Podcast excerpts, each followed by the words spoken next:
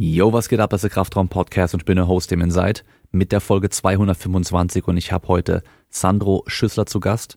Er ist ehemaliger Leichtathlet und seit über zehn Jahren Lehrer am Gymnasium, unter anderem auch Sportunterricht.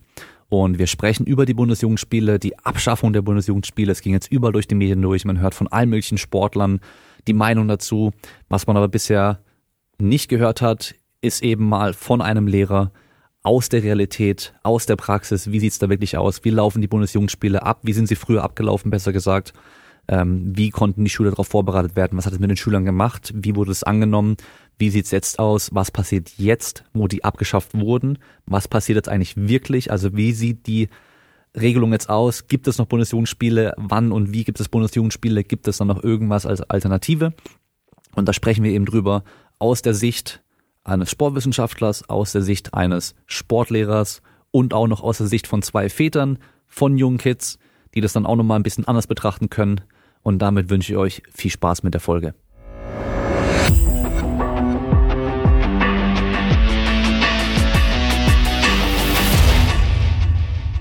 Die letzte Zeit ging ja die Nachricht durch die, durch die Medien, dass die Bundesjugendspiele abgeschafft werden und äh, viele haben sich da natürlich auch offen drüber beklagt. Und ich habe natürlich da auch so ein bisschen meinen Senf dazu gegeben. Erstmal nur, dass ich es erstmal schade finde, dass es irgendwie abgeschafft wird. Ähm, ich muss aber auch ehrlich sein und wahrscheinlich war das bei den meisten auch so. Ich habe das auch von Welt, war das ja von dem einen Redakteur da irgendwie diesen, diesen Beitrag gesehen, den dann auch direkt geteilt und nicht davor direkt erstmal geschaut, um was geht's denn ganz genau? Wie sieht denn ja, das genau. ganz genau aus? Und ich glaube, das war nicht bei den meisten auch so. Und äh, du als Sportlehrer weißt aber, wie das jetzt genau funktionieren soll und was da passieren soll, oder? Klar. Aber ähm, nicht nur bei dir oder bei vielen anderen, die dann die Medien äh, konsumieren, war das so, dass sie das Gefühl hatten, ey, jetzt sind die Bundesjugendspiele weg und das ist irgendwie so, ähm, ja, so eine in, deutsche Institution kann man ja sagen, weil ja alle Bundesjugendspiele machen müssen und alle hatten den Eindruck, ja, die sind jetzt abgeschafft. Selbst mhm. in meiner Sportfachschaft haben Kollegen das Schreiben missinterpretiert und gedacht, ja, jetzt gibt's keine Bundesjugendspiele mehr, sondern ähm, nur noch so ein, so ein Vielseitigkeitswettkampf. Ähm, aber das ist mitnichten der Fall. Ein Teil der Bundesjugendspiele oder für einen Teil der Schülerinnen und Schüler sind die klassischen Bundesjugendspiele äh, abgeschafft, nämlich für die äh, ersten bis vierten Klassen, also an den Grundschulen kann man jetzt keine klassischen Bundesjugendspiele mehr durchführen mit ähm, Teilnehmer, Sieger und Ehrenurkunde, wie wir das kennen, wo auf einen Zentimeter genau gemessen, auf die Sekunde genau gestoppt wird. Und das ist eigentlich das Einzige, ähm, was, also das ist die große, die große Abschaffung, sag ich mal, ne? Äh, Jahrgangsstufe mhm. eins bis vier. Und haben die fünfte Klasse und aufwärts, gibt es noch Bundesjugendspiele? Oder gab es da überhaupt? Ich kann mich nämlich dran erinnern. Ja, also die Bundesjugendspiele, die ähm, ähm, waren, also die konnte man in jeder Jahrgangsstufe durchführen bis äh, quasi bis zum Abitur. So und die äh, Obligatorik ähm, äh, bestand äh, bis Jahrgang 10 und ob man dann in der Oberstufe an weiterführenden Schulen dann entsprechend äh, dann Bundesjugendspiele noch durchführt, das ist dann den Schulen selbst überlassen. Aber das ist schon tatsächlich deswegen wahrscheinlich auch so die Institution Bundesjugendspiele, das ist eine Obligatorik. Also du kannst dir als Schule nicht aussuchen, wir machen die oder wir machen die nicht. Du ähm, mhm. musst per Beschluss seit 1979 das machen, das durchführen. Und das ist spannend, weil das wusste ich gar nicht. Ich dachte, wir machen das alle freiwillig als Sportfachschaft, aber wir müssen das machen. Das ist verrückt. Und das kam jetzt erst in der Beschäftigung mit dem Thema auf, dass wir da verpflichtet sind dazu. Okay.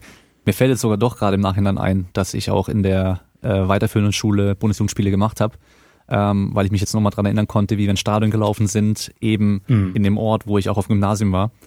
Ähm, aber ich glaube, ich habe es bei mir nur bis zur zehnten Klasse gemacht. Ich kann mir nicht dran erinnern, dass ich dann ab der elften aufwärts es noch gemacht habe. Also, wenn es da ab da dann freiwillig ist, dann müssen die da scheinbar nicht mehr mitmachen bei uns an der Schule, wo ich war. Ja, das stimmt auch bei uns. Wir machen es tatsächlich auch so. Bis einschließlich jetzt gibt es einen neuen zehnten Jahrgang. Wir sind ja, ich weiß nicht, wie es bei dir in Baden-Württemberg ist. In NRW haben wir jetzt das erste Mal äh, einen Jahrgang, also einen Jahrgang in der Oberstufe weniger. Es sind ja normalerweise drei Jahrgänge in der Oberstufe und wir haben jetzt aber eine zehnte Klasse, die wäre normalerweise in die Oberstufe gekommen, die ist jetzt bleibt Sekundarstufe eins, weil die haben jetzt ein Jahr wieder mehr bis zum Abitur. Und so haben wir auch einen Jahrgang mehr, der jetzt Bundesjugendspiele mitmacht. Und in der Oberstufe äh, haben wir das, das ist an vielen Schulen üblich. Ich war bisher an vier Schulen, jeweils überall mit Bundesjugendspiele. Es ist ganz klassisch, dass also ich sag mal, die Abiturienten sind eigentlich immer raus und ganz häufig ist, dass die ganze Oberstufe keine Bundesjugendspiele mehr mitmacht. Hm. Ah, okay, also bei diesen G8-Klassen ähm, war es dann so, dass die 10. Klasse schon als Oberstufe dann zählt mit der 11. und 12. zusammen. Genau, und dann kannst du als Schule halt entscheiden in der Oberstufe, ob die da äh, mitmachen oder nicht. Okay, und bei den Kids, die jetzt in der ersten bis der vierten Klasse sind, da sind jetzt diese klassischen Bundesjugendspiele mit der Bewertung in der Urkunde, die sind da jetzt weg. Aber so wie es anhört, gibt es jetzt irgendwie noch Möglichkeiten, dass, oder es gibt was anderes stattdessen. Habe ich das genau. richtig verstanden? Es ist immer noch ein leichtathletischer Wettkampf, aber die Wettkampfformen sind ein bisschen anders und auch die Disziplinen sind anders. Ich, ähm, der, also der Aufschrei, die Bundesjugendspiele seien jetzt weg, den kann ich nicht so ähm, richtig nachvollziehen, denn in, sagen wir mal, in bei uns an der Schule, dort wo ich Sportlehrer bin, wir haben in der fünften und sechsten Jahrgangsstufe auch schon, also diese Wettkampfform, die gab es schon immer, der ähm, sogenannte Wettbewerb, beziehungsweise der Mehrkampf. Ähm, das ist, diese klassischen Bundesjugendspiele sind der Wettkampf. Und ähm, wenn du jetzt dann den äh, sogenannten Wettbewerb machst, dann ähm, hast du ein anderes äh, Bewertungssystem und etwas andere Disziplinen. Ich kann ja mal vielleicht beispielhaft sagen, wie wir das machen mhm. oder wie das aussieht generell.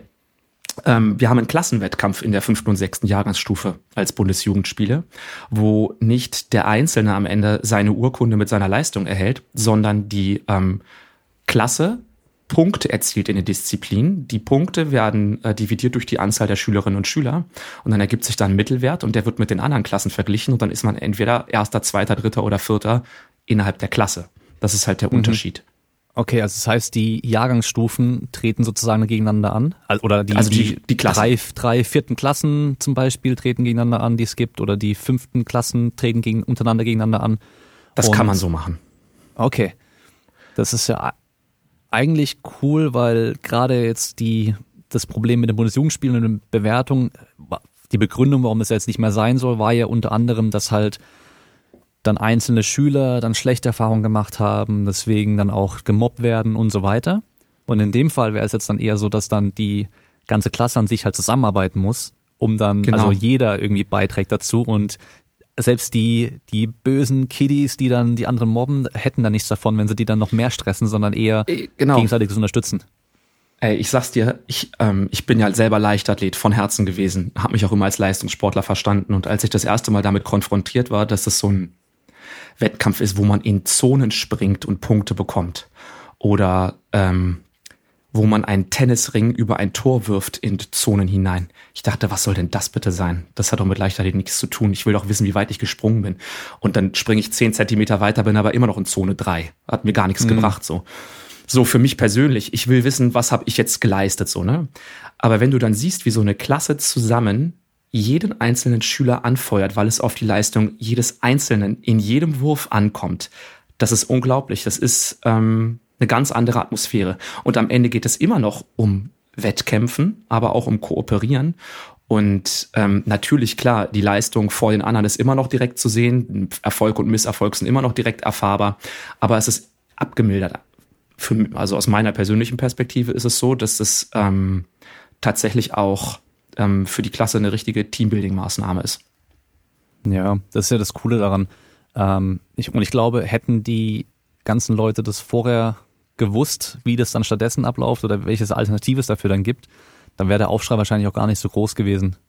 Vielleicht klickt sich aber äh, sicherlich nicht so gut, äh, wenn da jetzt steht, äh, weiß ich nicht, Reform der Bundesjugendspiele, ähm, die Attraktivität des Wettkampfs nimmt vielleicht zu oder so, ich weiß es nicht.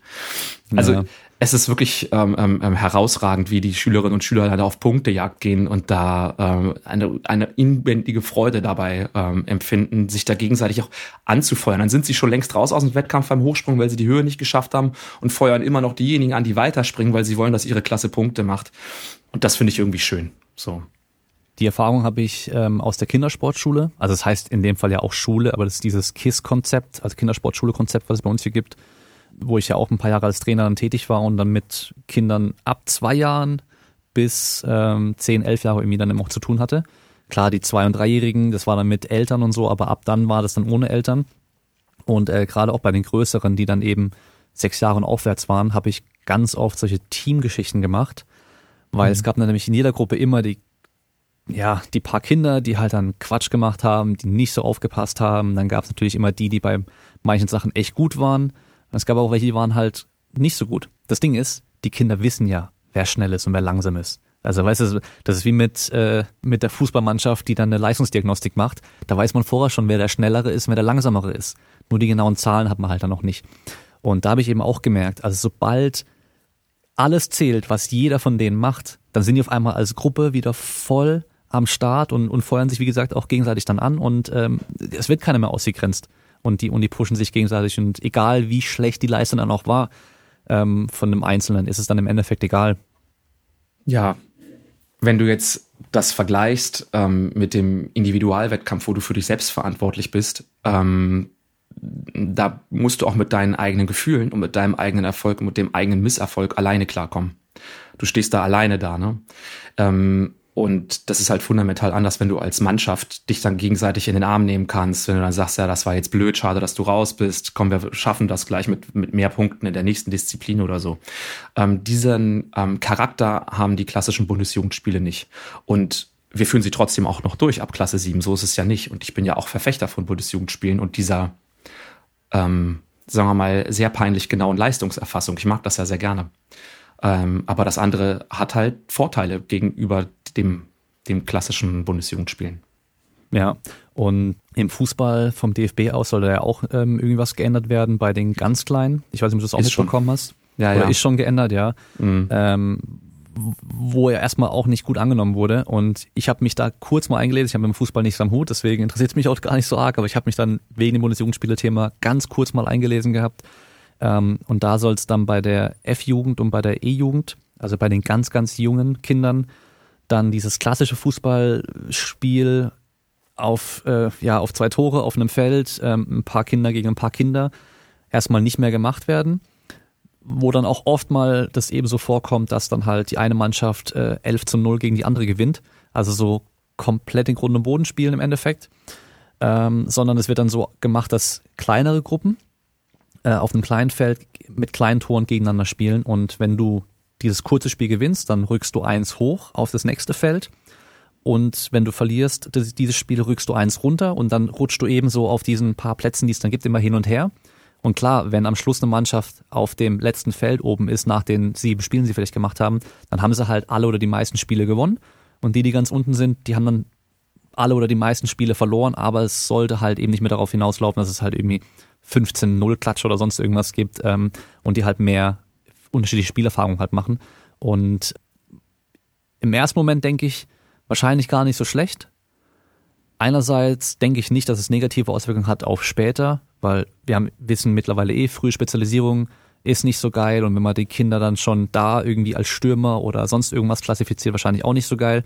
Ich weiß aber nicht, wie das in Wahrheit auch läuft, ob die das in der F-Jugend schon machen, dass dann der eine der Stürmer ist und der andere dann Verteidigung hinten und so weiter, oder ob die durchrotieren. Aber wovon ich ausgehe, ist, dass die besseren Spiele, Spieler öfter am Ball sind als die schlechteren Spieler.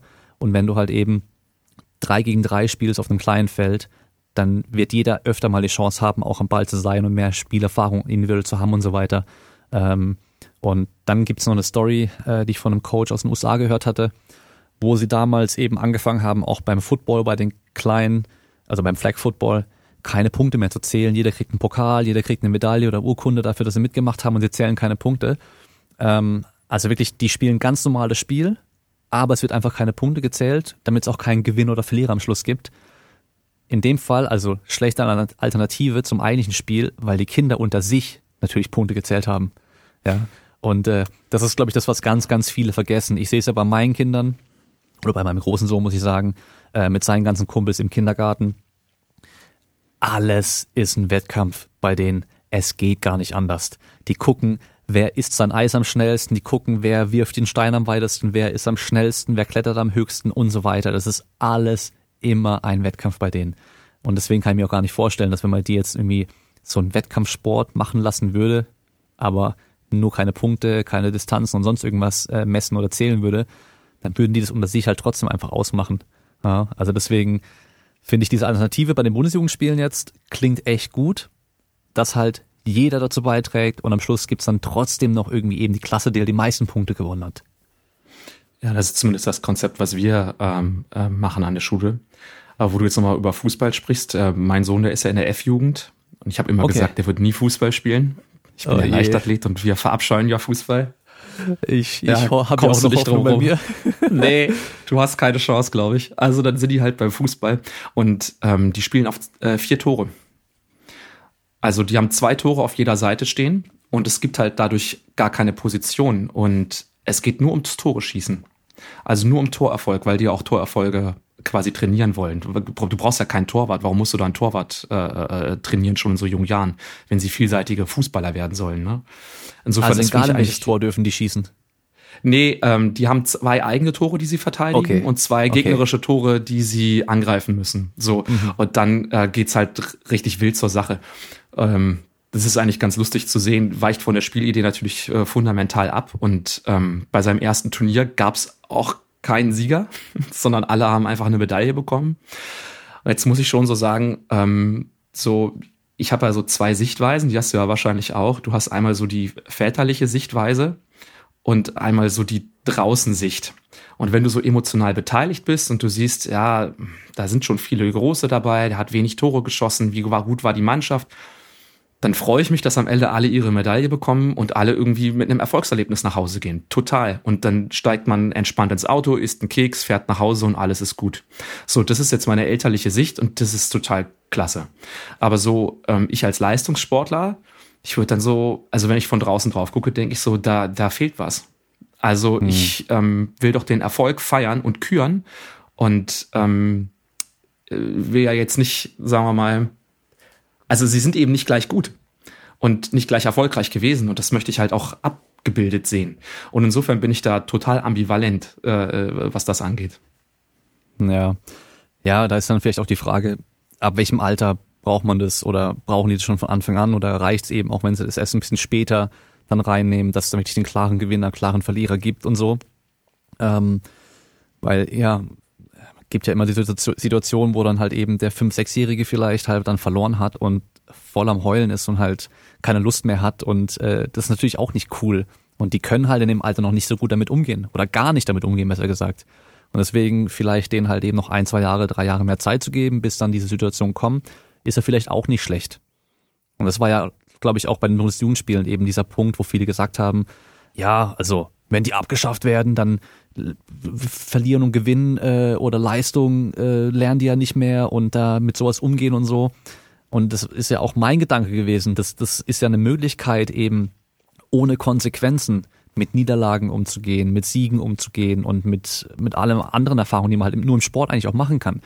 Weil am Schluss im Leben geht's halt auch hauptsächlich um Leistung. Da, da, da geht ja nicht, also ist halt so. Ja, also wenn wenn wenn es zwei Bewerber gibt, der mit den besseren Noten, mit dem besseren Resümee und so weiter wird eher genommen als der, der halt die schlechteren hat. Das stimmt. Ich bin bei Bundesjugendspielen ja ich habe dann etwas vielleicht etwas differenziertere Sicht darauf, mhm. weil ähm, so aus der Innensicht des Sportunterrichts ist es so ist es die eine Perspektive, dann die Schülerperspektive und dann die aus dem Leistungssport wenn ich jetzt als Leistungssportler mich auf einen Wettkampf vorbereite, in einem Jahr will ich bei deutschen Meisterschaften teilnehmen, ich brauche die Qualifikation und ich, ähm, ich tue alles, um das zu erreichen. So, dann kann ich mit dem Erfolg umgehen, ich kann den feiern, ich kann den, über den Misserfolg trauern ähm, und das ist alles gut. Aber wenn ich jetzt Bundesjugendspiele mache, die ich machen muss, im Sportunterricht, aber dann im Zweifel einmal vorher im Stadion war, einmal in den Sandkasten gesprungen bin, einmal so einen Block eingestellt habe und dann nochmal einen Ball in die Hand nehme und dann dreimal damit geworfen habe. Was messe ich denn dann eigentlich? So, äh, Anstrengungsbereitschaft sicherlich, aber ähm, äh, Talent. Aber so viel, was zum Sport auch dazu gehört, wird da eben nicht abgebildet. Und ähm, das finde ich problematisch. Wenn ich meine Klassen auf Bundesjugendspiele vorbereite und da kann viel passieren, dann ist auf einmal weniger Zeit, als ich wollte. Und am Ende sind es vielleicht nur drei Wochen und in den drei Wochen äh, fällt noch mal was aus und dann hast du am Ende nur vier Stunden gehabt, dann sagst du, okay Leute, wir haben nächste Woche Bundesjugendspiele und wir sind nicht gut vorbereitet. Und einige Schüler, die können das einfach, weil sie einfach begnadet sind. Und andere Schüler hatten nicht die Chance, sich darauf vorzubereiten und werden aber trotzdem getestet. Und das fühlt sich vielleicht wie ein Misserfolg an. Also ähm, nehmt es, wie es ist. Ihr hattet gar keine Chance zu trainieren und habt einfach Spaß. Probiert euch aus, bewegt euch. Mhm. Ähm, das muss man eben ganz anders begleiten, so an der Stelle. Aber wie gesagt, das finde ich wirklich problematisch, diesen Wettkampfcharakter der Bundesjugendspiele auf der einen Seite ähm, so herauszuheben, zu sagen, das ist jetzt der Lerneffekt und andererseits, du, was bildest du eigentlich ab bei den Bundesjugendspielen so? Am Ende ist das ja nur so eine, so eine grobe Talentsichtung wahrscheinlich. Ne? Also Training, ähm, ähm, Möglichkeiten vorher zu üben oder sowas, in den seltensten Fällen. Ja, ich kann mich in meiner Schulzeit auch nicht dran erinnern, dass wir uns da mal wirklich vorbereitet hätten auf die Bundesjugendspiele, sondern es hieß halt, ja, hier in zwei Wochen sind Bundesjugendspiele. Und ich dachte mir halt, okay, cool, habe ich Bock drauf. Also mir lag das immer, ich, ähm, ich konnte schnell rennen, ich konnte weit springen, ich konnte den Ball weit werfen, deswegen war es für mich immer cool. Ich habe da gut abgeschnitten und ähm, ich glaube in der Grundschule hatte ich auch in der Halle dann Turnen, also im Winter nochmal Bundesjugendspiele. Ähm, aber glaube ich, später hatten wir das nicht mehr, also nur, nur dann leichtathletisch, ebenso im Sommer draußen. In der Schule sonst im Unterricht wirst du ja theoretisch, wenn es heißt, okay, wir haben Mathe, Unterricht dieses Jahr und die und die Inhalte müssen drankommen, dann sollte man es ja eigentlich auch üben und dann macht man die Übung und kriegt das beigebracht, wie das funktioniert und hat dann irgendwann die Klausur. Im Sport, ich kann immer nur aus, von meiner Erfahrung sprechen, also wie es bei mir in der Schule war. Und das habe ich auch eben, als es um die Bundesjugendspiele bei Instagram, in Stories und so weiter ging, auch gesagt. Ich hatte gute Sportlehrer und ich hatte auch schlechte Sportlehrer. Und ähm, das hat man halt auch gemerkt, äh, dass dann bei den Sportlehrern, wenn es um die Turnprüfung ging, die dann selber halt gar nicht touren konnten, null. Da frage ich mich dann auch im Nachhinein, wie die durch die Prüfung gekommen sind damals, durch die Eingangsprüfung, weil die uns nicht mal ein Rad und gar nichts vormachen konnten.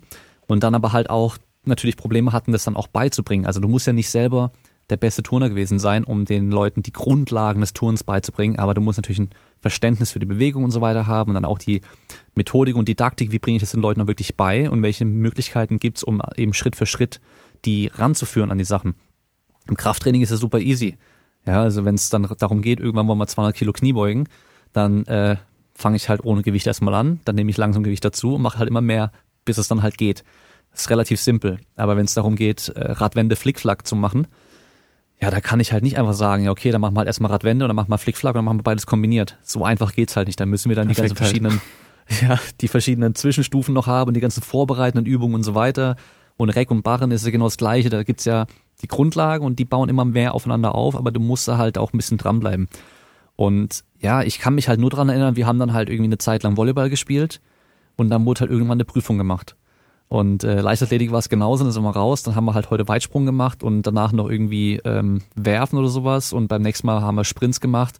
Und aber auch, glaube ich, von Anfang an haben wir eigentlich schon immer gemessen dabei.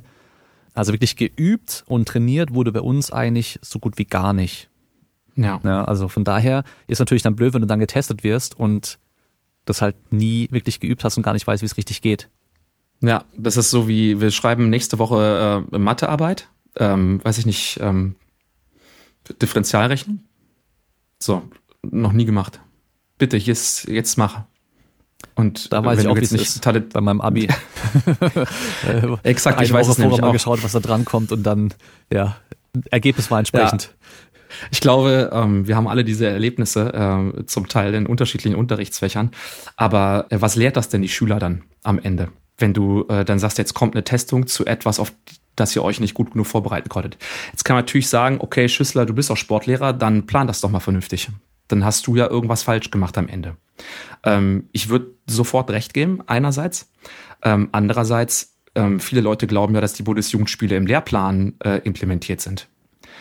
Das sind sie so nicht. Also äh, klar gibt's da auch, wenn du dann guckst in die Sportbereiche oder Inhaltsfelder, ähm, kommt auch ähm, leichtathletischer Wettkampf vor, aber nicht in jeder Jahrgangsstufe. Und wenn du dir die Obligatorik ansiehst, was du eigentlich unterrichten musst alles, muss man sagen, das ist komplett überfrachtet.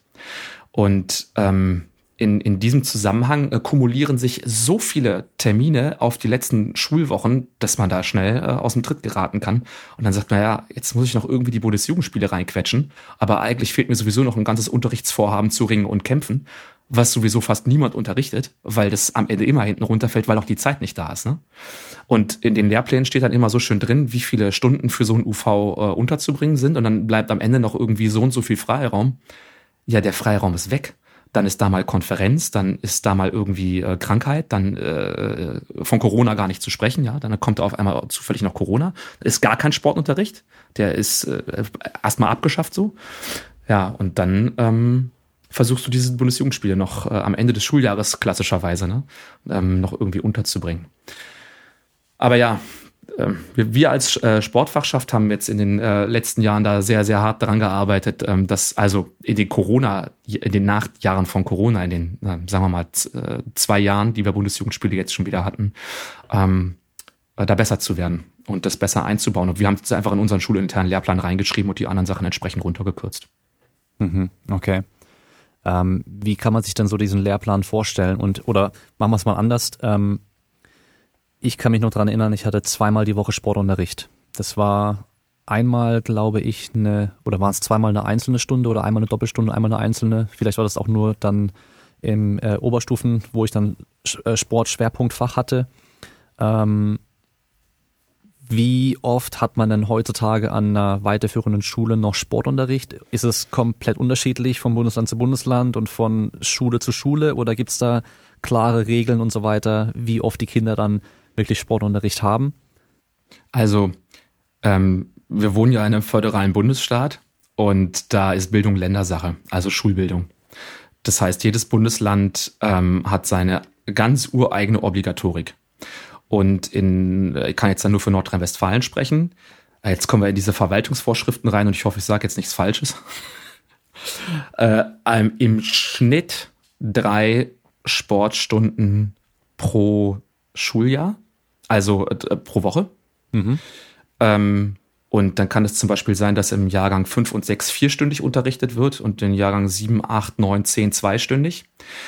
Ähm, jetzt ist es an vielen Schulen so, dass ähm, dort Lehrermangel herrscht. Nicht unbedingt, also zumindest im gymnasialen Bereich nicht, weil da Stellen unbesetzt seien, sondern weil dann Langzeiterkrankungen vorliegen, Ausfälle und so weiter, ähm, dass dann schnell der Sportunterricht zusammengestrichen wird. Das heißt, ähm, bei uns in der Schule ist es so, in der Sekundarstufe 1, also Klasse 5 bis 10, äh, können wir im Schnitt auf unsere drei Stunden kommen.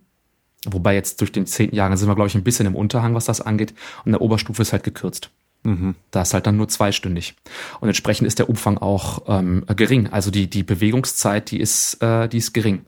Ich glaube, da gab es irgendwie sowieso mal so Erhebungen, weiß ich nicht, Bewegungszeit, effektive Sportunterricht im Schnitt so, weiß ich nicht, 20, 21 Minuten pro 45 Minuten, wenn es hochkommt. Ähm, äh, und im, im, im, unteren, äh, im unteren Schnitt sind es so sieben Minuten Bewegungszeit mit Umziehen, mit Ansagen, mit Reflexionsphasen. Ähm, ja, so, so ist das zumindest äh, gestaltet, dass man da im Schnitt zwischen zwei und vier Unterrichtsstunden ähm, pro Woche ähm, soll man dann haben. Hm. Und wenn du jetzt nach dem Lehrplan fragst, das ist noch mal so ein Ding für sich. Da mussten wir letztes Jahr richtig, äh, also das ist harte Arbeit, so ein Lehrplan. Es ist so, da gibt's ja die Bildungsministerien und ähm, die ähm, gestalten die Lehrpläne und ähm, schauen nach Aktualität, Reformbedarf und so weiter. Und ähm, wenn es dann so große Reformen gibt, wie zum Beispiel, da gibt es auf einmal einen weiteren neuen Schu äh, äh Jahrgang von G8 auf G9, dann werden alle Lehrpläne umgebaut. Und da kommen Inhalte hinzu, werden Sachen rausgestrichen. Und dann gibt's den sogenannten Kernlehrplan, der wird uns dann quasi äh, hingelegt. Und dann wird gesagt, so, mit Anhalt dieses Kernlehrplans müsst ihr Kriterien erfüllen, die ihr in euren schulinternen Lehrplan eintragt. Und das war also eine, eine Heidenarbeit, muss ich sagen. Äh, und macht auch wirklich wenig Freude. Da gibt's dann ähm, neun Sportbereiche, äh, sechs Inhaltsfelder und äh, SKs, MKs und UKs. Als ich das da mal wieder hörte, ich musste so lachen, weil das so komische Abkürzungen sind. Also Sachkompetenzen, Methodenkompetenzen und Urteilskompetenzen, die in die Sportbereiche und Inhaltsfelder implementiert werden müssen. Ich mache mal ein Beispiel. Du hast Sportbereich Leichtathletik da passt natürlich wunderbar zu das Inhaltsfeld Kooperieren und Wettkämpfen. Dann ist die Sachkompetenz, die Schülerinnen und Schüler äh, an, äh, lernen anhand einer Sprungdisziplin irgendwas. weiß nicht, Weitsprung, ähm, Methodenkompetenz, zum Beispiel Videofeedback und die Urteilskompetenz beurteilen äh, unterschiedliche ähm, äh, ähm, Techniken auf den, die Sprungweite oder so. Keine Ahnung, weil jetzt mal wirklich so mhm. aus dem Blauen heraus. So, dann hast du da dieses Unterrichtsvorhaben, das steht dann da, denkst du so, oh, toll. Da habe ich jetzt, weiß ich nicht, eine Stunde dran gesessen. Das kann ich jetzt äh, noch zehnmal machen für diesen Jahrgang und das mache ich für zehn weitere Jahrgangsstufen. Und dann sitzt du da mit den Kollegen und dann diskutierst du die Sachen auch aus und ja, so ungefähr kommt es dann am Ende zum Lehrplan und der wird dann äh, unterrichtet. Dann ist es noch am Ende die einzelne Lehrkraft, die entscheidet, wie das jeweilige Unterrichtsvorhaben dann umgesetzt wird. Das klingt ganz anders wie das, was ich in der Schule erlebt habe. Also bei ja, uns ja, war es so, okay, wir gehen jetzt raus, Weitsprung machen. Ähm, lauft dich mal ein bisschen ein und jetzt springt ihr einfach. Das war, das war bei uns Weitsprung so, weißt du. Also da war nichts von irgendwie Technik und keine Ahnung was. Ja, das ist jetzt auch, ich sag mal, die Theorie, ne? Das ist so, ja. der Wunschtraum ist, da gibt's diese äh, UV-Karte, heißt das, also Unterrichtsvorhaben. Auf dieser Karte steht der Sportbereich drauf, um den es geht, das Inhaltsfeld, um das es geht, Sachkompetenz, Urteilskompetenz, Methodenkompetenz. Und im besten Fall hat irgendein Kollege ein Unterrichtsvorhaben schon gebaut mit Material, dann ziehst du das aus dem Schrank oder aus dem Ordner raus und dann machst du das die zwölf Wochen. Mhm. So, und in vielen Bereichen haben wir das, da klappt das gut und in anderen Bereichen eben nicht. Und manchmal ähm, rollst halt einfach mal einen Ball rein. so, ja. das passiert ja. natürlich trotzdem. Das ist natürlich auch das, was Schüler vom Sportunterricht zum Teil erwarten. Denn Sportunterricht ist ja so fundamental anders wie die anderen Fächer, weil Sportunterricht häufig ja so wahrgenommen wird aus Schülersicht, dass es auch ein bisschen Urlaub von Schule ist. Denn wenn wir uns mal vorstellen, jetzt gerade bei den jüngeren Schülern, Schule ist ja so, wie wir sie jetzt klassischerweise kennen, ziemlich leibfeindlich. Du sitzt die ganze Zeit auf deinem Hintern und ähm, arbeitest kognitiv. Ja. Und das ist ja eigentlich nicht so, wie wir gebaut sind. Und dann kommen Schüler in den Sportunterricht und wenn du, das kann ich auch verstehen, das musst du attraktiv gestalten. Wenn du dann anfängst und reichst dann noch Arbeitsblätter rein, dann sagt die, was ist jetzt hier los? Warum gibt's hier jetzt Blätter? Äh, warum muss ich hier was ausfüllen? Ich will mich bewegen, ich will Spaß haben, ich will Freude, Freude an der Bewegung äh, empfinden. Ne? Ja, ich hatte Sport ähm, Leistungskurs oder vierstündig hieß es dann bei uns und da war auch immer eine Stunde die Woche war dann Theorie theoretisch. Da hatten wir unser grünes Buch und äh, da hat unser Lehrer auch keinen Bock drauf gehabt, ehrlich gesagt. Und wir hatten da auch keinen Bock drauf. Und wir haben es eigentlich fast immer geschafft, ihn überreden zu können, dass wir, nachdem wir da uns hingesetzt haben, nach ein paar Minuten dann in die Halle gehen konnten. Also da wollte auch jeder von uns einfach lieber machen, als da jetzt dann hocken und in dem Buch irgendwelche Sachen zu lesen und äh, Aufgaben zu machen. Also dann bei mir war es so, wir hatten Kugelstoßen als, äh, als Sportart oder als äh, Disziplin die dann bei uns noch im Abi dran kamen, das mit dem technischen Teil und so weiter. Äh, also für alle, die jetzt keinen ähm, kein Sport im Abi gemacht haben, da gibt's dann jedes Jahr immer eine Sportart mit einer Disziplin, die dann sozusagen geprüft wird auf die Theorie dann im Endeffekt dann auch. Äh, plus halt diese ganze typische, ähm, äh, wie heißt äh, Trainingslehre und sowas in der Richtung. Ja. Und äh, bei, bei uns war es halt eben Kugelstoßen. Hat jetzt auch von uns niemand was mit am Hut gehabt, weil wir hatten keinen einzigen Leichtathleten in der Klasse oder in, in unserem Kurs. Ähm, und ja, der Lehrer hat, wie gesagt, auch wenig Bock drauf gehabt, da dann rumzuhocken und mit dem Buchszeug zu machen. Ähm, deswegen war für uns natürlich cool, dann konnten wir eher in die Halle gehen. Genauso wie, ich kann mich noch dran erinnern, wir hatten, glaube ich, in der achten Klasse vielleicht oder in der siebten vielleicht sogar schon, ich glaube aber eher die achte Klasse, hatten wir IT-Unterricht. Und das ist ja jetzt schon einige Jahre her. Also da ging es dann um, um Computer. Wir hatten dann so einen Computerraum, wo dann in der Reihe die paar Computer standen. Äh, und da war es genau das gleiche Problem. Nicht, dass unser Lehrer nicht wollte, sondern er konnte nicht. Das war dann auch unser Mathelehrer und unser Sportlehrer, der war damals irgendwie schon Anfang 60, der hatte von Computern gar keine Ahnung.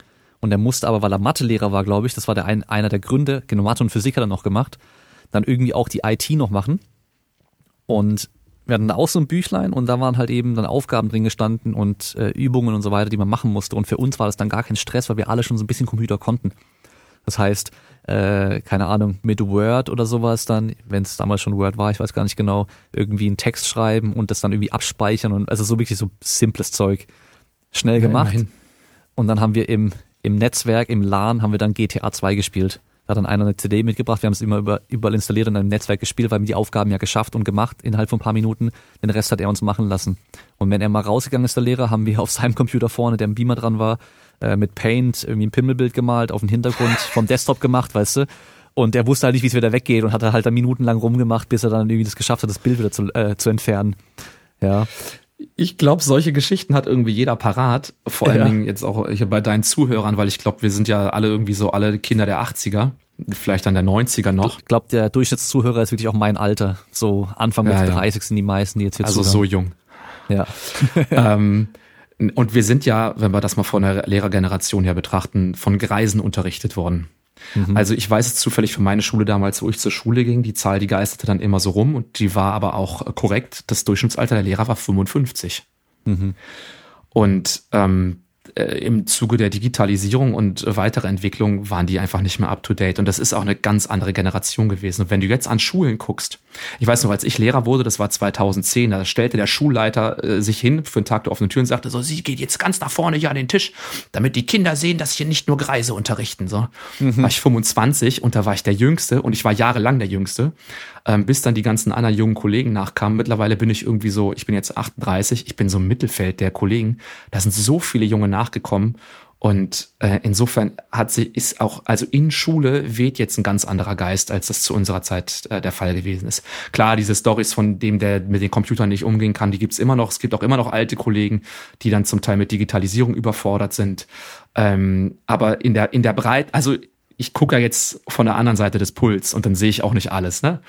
Aber ich würde mal vermuten, in der Breite ist es, sind diese Ausreißergeschichten, die ja wirklich zum Teil Hanebüchen sind, was da für Scheiße zum Teil passiert ist in meiner Schulzeit, kommt in der Dichte nicht mehr vor. Ja. Ist viel seltener. Wir hatten zu unserem zehnjährigen Jubiläum vom Abi, hatten wir eine Führung durch unsere Schule von unserem ehemaligen Rektor auch, der da immer noch Rektor war. Und der hat uns dann die ganzen neuen Sachen gezeigt, die es dann auch gibt. Also zu unserer Zeit gab es noch so ein, ich, oh, wie hieß denn das nochmal? Wir hatten immer eine Liste morgens. Projektor. Nee, wir hatten eine Liste morgens, die dann, die hing in der Aula, äh, welche Sachen ausfallen, falls dann irgendwie Lehrer krank waren ja, und so weiter. Vertretungsplan. Vertretungsplan, genau. Sowas hatten wir dann. Geil. Und für die Oberstufe hatten wir dann auch sowas, wo dann irgendwie immer drauf stand, welcher Kurs in welchem Raum ist und so weiter. Das wurde dann kurz nachdem wir weg waren irgendwie auf den Fernseher umgewechselt. Das heißt, die hatten dann so einen Bildschirm hängen, wo das dann drauf war, also digital schon mal, voll krass. Und dann haben die angefangen, ähm, so digitale Tafeln einzubauen, wo man dann noch mit der Kreide auch irgendwie schreiben konnte, aber halt dann irgendwie dann direkt auch Sachen anzeigen konnte. Und die hatten dann scheinbar auf dem, auf dem Pult, wo sie vorne hatten, auch so ein Bedienfeld irgendwie, wo man dann auch irgendwie da drauf was schreiben konnte, was dann vorne über den Projektor wie angezeigt wurde und keine Ahnung was. Problem war, keiner der Lehrer konnte es bedienen. Das heißt, die haben da für keine Ahnung wie viel zigtausend Euro das Zeug installiert, was am Schluss dann doch nur wie eine normale Tafel und ein normaler Beamer benutzt wurde. Und äh, ja, konnte keiner bedienen. Ich denke mal, heute ist bestimmt anders, dass da jetzt auch viele eben junge, junge sind, weil ähm, ja, wenn ich dran zurückdenke, wir hatten echt auch hauptsächlich alte Lehrer, auch im Sport. Aber ich muss sagen, eben mein IT-Lehrer, der auch mein Sportlehrer war, Anfang 60, im Sport war der super. Der hat uns am Barren noch die kompletten Übungen vorgemacht, am Reck und sowas auch. Das heißt, der war auch noch fit und der sah auch sportlich aus. Das hat auch was ausgemacht. Und eben in der Oberstufe hatte ich einen relativ jungen Lehrer. Ich schätze mal, der war, ah, ist schwer zu schätzen, weil ich war damals noch so viel jünger. Da, da kommt einem alles immer älter vor, wenn man dann äh, nur ein paar Jahre älter ist. Aber ich schätze mal, der war Mitte 30 oder sowas, vielleicht auch Ende 30. Und ähm, der hat halt, so wie es mir vorkam, wahrscheinlich in seiner Sportstudiumszeit hauptsächlich Beachvolleyball gespielt, wie die meisten Sportstudenten irgendwie auch gerne machen, warum auch immer. Und war halt selber noch so ein Outdoor-Sportler. Das heißt, wir haben ganz, ganz viel Volleyball gespielt. Wahrscheinlich viel, viel mehr als im Lehrplan drin stand. Und er hat eine Exkursion gemacht mit, mit der, mit der, mit den ähm, Schülern zum Klettern einmal. Und ähm, ja, das war so für mich so die Oberstufe im Endeffekt. Klar, den anderen Kram haben wir auch gemacht, aber Turnen war halt echt eher so, ja, okay, ihr müsst die und die Sachen machen, die Elemente, die geben die und die Punkte für die Prüfung aber vormachen konnte der nichts und irgendwie dann auch dich ranführen konnte der auch nicht. Und dann hatten wir aber noch vielleicht in der zehnten oder elften Klasse, wo, wo wir noch mehr dann auch waren, also nicht nur da in der Leistungskurs, hatten wir einmal einen Referendar da und der war Bundesligaturner. Und der hat dann mit uns Touren gemacht. Und klar. der Klassiker ist ja, die ganzen Jungs haben keinen Bock auf Turnern. Ich war der Einzige immer weil ich halt damals auch getrickt habe und ich konnte mir immer einen Trampolin hinmachen und so und dann, ich konnte den Kram halt einfach. Ähm, ich hatte Bock drauf, alle anderen hatten ja nie Bock drauf. Wenn es dann hieß, machen Aufschwung am Reck, hatten alle mal Schiss, sich die Eier einzuklemmen und keiner konnte richtig und dann klemmst du dir die Eier ein oder die Haut am Bauch und keine Ahnung was ist es so. Deswegen, das war dann immer so, ja, wir müssen es halt machen, bis wir dann den Lehrer überreden können, dass wir rausgehen können zum Kicken so. Bei mir war es immer andersrum. Ich habe immer gesagt, ah, wenn es darum ging, rauszugehen, Fußball zu spielen, ah, ich, äh, ich habe äh, Schmerzen am Fuß, kann ich drin bleiben, mir ein äh, Trampolin aufbauen. Weißt du so, was für eine Ausrede. ja, ich kann kein Fußball spielen wegen perfekt. meinem Fuß, aber ich kann Trampolin springen. Und äh, dem war es aber egal. Aber dann, als dieser Bundesliga-Turner dann da war für die paar Wochen mit uns Touren gemacht hat, also der war dann auch ein bisschen größer als der durchschnittliche Turner, hat halt die richtig krassen Oberarme gehabt. Dann war natürlich erstmal alle so, boah, krass, so Arme will ich auch, weißt du. Ähm, und der turnt, okay, dann vielleicht ist ja doch ganz geil. Das Gute war aber, der wusste halt einfach genau, was er machen muss, damit jeder auch irgendwie dann was machen kann. Also, wo es dann darum ging, Handschenüberschlag über den Kasten zu machen, was halt sonst unmöglich gewesen wäre für die alle bis auf ein paar, die es halt probieren, sich vielleicht voll demolieren, weil sie halt irgendwie dann keine Ahnung wie hinknallen. Ähm, wir hatten halt echt einige auch in der Klasse, die konnten halt über den Längskasten die Hocke auch nicht. Die haben die Hocke nicht geschafft über den Längskasten. Die hat's dann da drüber geworfen, sind gegen den Kasten geknallt und so weiter. Da hast natürlich dann irgendwann auch keinen Bock mehr drauf. Aber der hat dann Sachen aufgebaut, wo dann jeder dann ausprobieren konnte, ohne sich zu verletzen, ohne Angst zu haben und so weiter. Also mit so einem Mattenberg, weißt du, auf Kästen drauf und sowas, dann da drauf gehen und den ganzen Kram. Also der wusste einfach, wie kann ich die ganzen Jungs hier Schritt für Schritt da ranführen an die Sachen, dass die halt dann auch merken so, ah, okay, so funktioniert das und jetzt klappt's auch besser als vorher. Also erstmal auch so Erfolgserlebnisse hast du denen geben können und er konnte halt vormachen. Also weißt du, auch wieder so als Vorbild dann da vorne stehen und die halt auch motivieren. Und da haben auf einmal alle, die paar Wochen lang, wo der bei uns war, beim Touren Vollgas mitgemacht. Und keiner hat gesagt, oh, schon wieder Touren, kein Bock, sondern alle hatten Bock drauf auf einmal. Und das ist halt, glaube ich, das, was halt vielleicht auch bei uns früher gefehlt hat. So, die Lehrer, die dann auch wirklich dich motivieren können, da auch mitzumachen. Das ist ja wie in, in vielen Bereichen des Lebens und äh, die, die Forschung, die äh, formulierst du, glaube ich, auch dann äh, ganz häufig, ähm, so Stichwort Trainer-Athleten-Verhältnis. Das äh, gibt's Metastudien, das gleiche trifft auf Lehrer und Schülerschaft zu. Da ist am Ende die Methode fast egal. Der Lernerfolg hängt maßgeblich davon ab, ob die Schüler dem Lehrer das abnehmen, was er da tut. Jetzt hat der natürlich einen Vorteil, der kommt aus seiner Heimsportart und ähm, hat dadurch eine Eminenz einfach, ne? Der ist da wahnsinnig angesehen. Und wenn der dann on top noch die Methodik hat, ja, Win-Win-Situation. Was soll da, was soll da passieren? Bei mir ist das ähnlich in der Leichtathletik. Ich komme aus der Leichtathletik. Ich habe da Bock drauf. Ich weiß auch, wie die Leute zu motivieren sind, weil ich da, ähm, weil ich das selber gut finde, verkörper ich das. Also ich bin Modell und ich bin Vorbild gleichzeitig und habe die Methodik am Start. Und deswegen ähm, erlebe ich selten, dass Schüler so richtig gar keinen Bock haben auf Leichtathletik, wenn ich das mache. Es gibt andere Sachen, wenn ich jetzt an Turnen denke, ähm, Ton ist mir auch immer schwer gefallen, wie den meisten, weil wenn du nicht irgendwie Turner bist, dann kommst du auch nicht mehr ran. Das ist ähnlich wie bei Schwimmen. So, als Schwimmer, wenn du nicht als Nicht-Schwimmer Schwimmen trainierst, wirst du kein guter Schwimmer. Das ist einfach Sensibilität der Abdruckflächen, Wasserlage und so weiter. Das kriegst du nicht in ein, zwei Jahren mal hin, wenn du, wenn du über 20 bist und beim Turnen halt ähnlich. Du bist nie geturnt. Das höchste der Gefühle. Ich konnte, äh, ich konnte ein, ein, ein, ein Salto, äh, ich konnte äh, Radwende Flickflack, aber frag nicht, wie das ausgesehen hat. Und ich habe da wahnsinnig viel für trainiert. Und das geht schnell flöten dann. Du, das sagst du ja auch, oder das wurde ja auch immer äh, häufig gesagt, so if you don't use it, you lose it, aber natürlich äh, besonders schnell bei den Dingen, die du nicht lange und nicht gut kannst. Ich kann, ich weiß gar nicht, wenn du mich jetzt hinstellst und sag, mach einen Flickflack, ich glaube, mir würden die Bauchmuskeln auseinanderreißen, allein von der Dehnung her. So, ich würde sagen, ich weiß ich, ich muss mich ins Krankenhaus einliefern oder so bei dem Versuch, das zu tun, ja. In, insofern äh, haben die Leute natürlich einen Vorteil. Aber ich will in die Bresche springen für die Lehrer, die ähm, dann entsprechende Sportarten vielleicht nicht mit so viel ähm, Freude vertreten, ähm, wie jetzt der Turner sein Turnen oder ich als Leichtathlet die Leichtathletik. Das ist ja wahnsinnig vielseitig, wenn du guckst, neun Sport- und Bewegungsfelder und eigentlich sollst du ja überall Experte sein. Mhm. Du musst Experte für Training sein, für die Pädagogik, Methodik und Didaktik. Und das in neun Sport- und Bewegungsfeldern mit jeweils sechs unterschiedlichen Inhaltsfeldern, also Perspektiven, auf die du gucken kannst, wagen und verantworten, ähm, äh, Bewegung gestalten und so weiter, was da alles gibt. Und ähm, das finde ich so undankbar ähm, bei Sportlehrern. Ich würde mir wünschen, man wäre so, man wäre so Lehrercoach oder so. Und ich wäre dann Lehrercoach für, weiß ich nicht, äh, Krafttraining, ähm, äh, Leichtathletik, Ausdauer oder so und würde mich da spezialisieren Ähm, das wäre viel dankbarer. Und dann stellen die mich hin und sagen, ja, ähm, Schüssler hat zwei Semester Badminton gehabt, der liest sich da auch gut ein, aber der muss jetzt äh, Badminton unterrichten, obwohl das seine schlechteste Prüfung war im gesamten Sportstudium. Sage, ja, schade. So. Ja, die, ich glaube, der, der Optimalfall wäre ja, dass man keine Ahnung, fünf Sportlehrer in der Schule hat und jeder ist für zwei so Fächer irgendwie Experte und macht dann auch nur die Dinge. Macht dann auch nur seine, ja. seine Fachgebiete und dann, dann hast du halt nicht als Sportlehrer eine Klasse für das ganze Jahr, sondern du machst halt dann mit jeder Klasse, die dann zum Beispiel, wenn du Leichtathlet bist, dann Leichtathletik machen musst, machst du die Leichtathletik mit denen. Das wäre vielleicht auch eine Möglichkeit, dass man da sagt, wir kriegen die richtigen Leute und lassen die die richtigen Sachen machen. Genau. Ich meine, im Sportstudium ist es ja auch so, da ist ja nicht der Leichtathletik-Dozent und auf einmal steht er in der Turnhalle und sagt dir, wie du eine Handschlagüberschlag, Handschlagüberschlag übers Pferd machst oder so.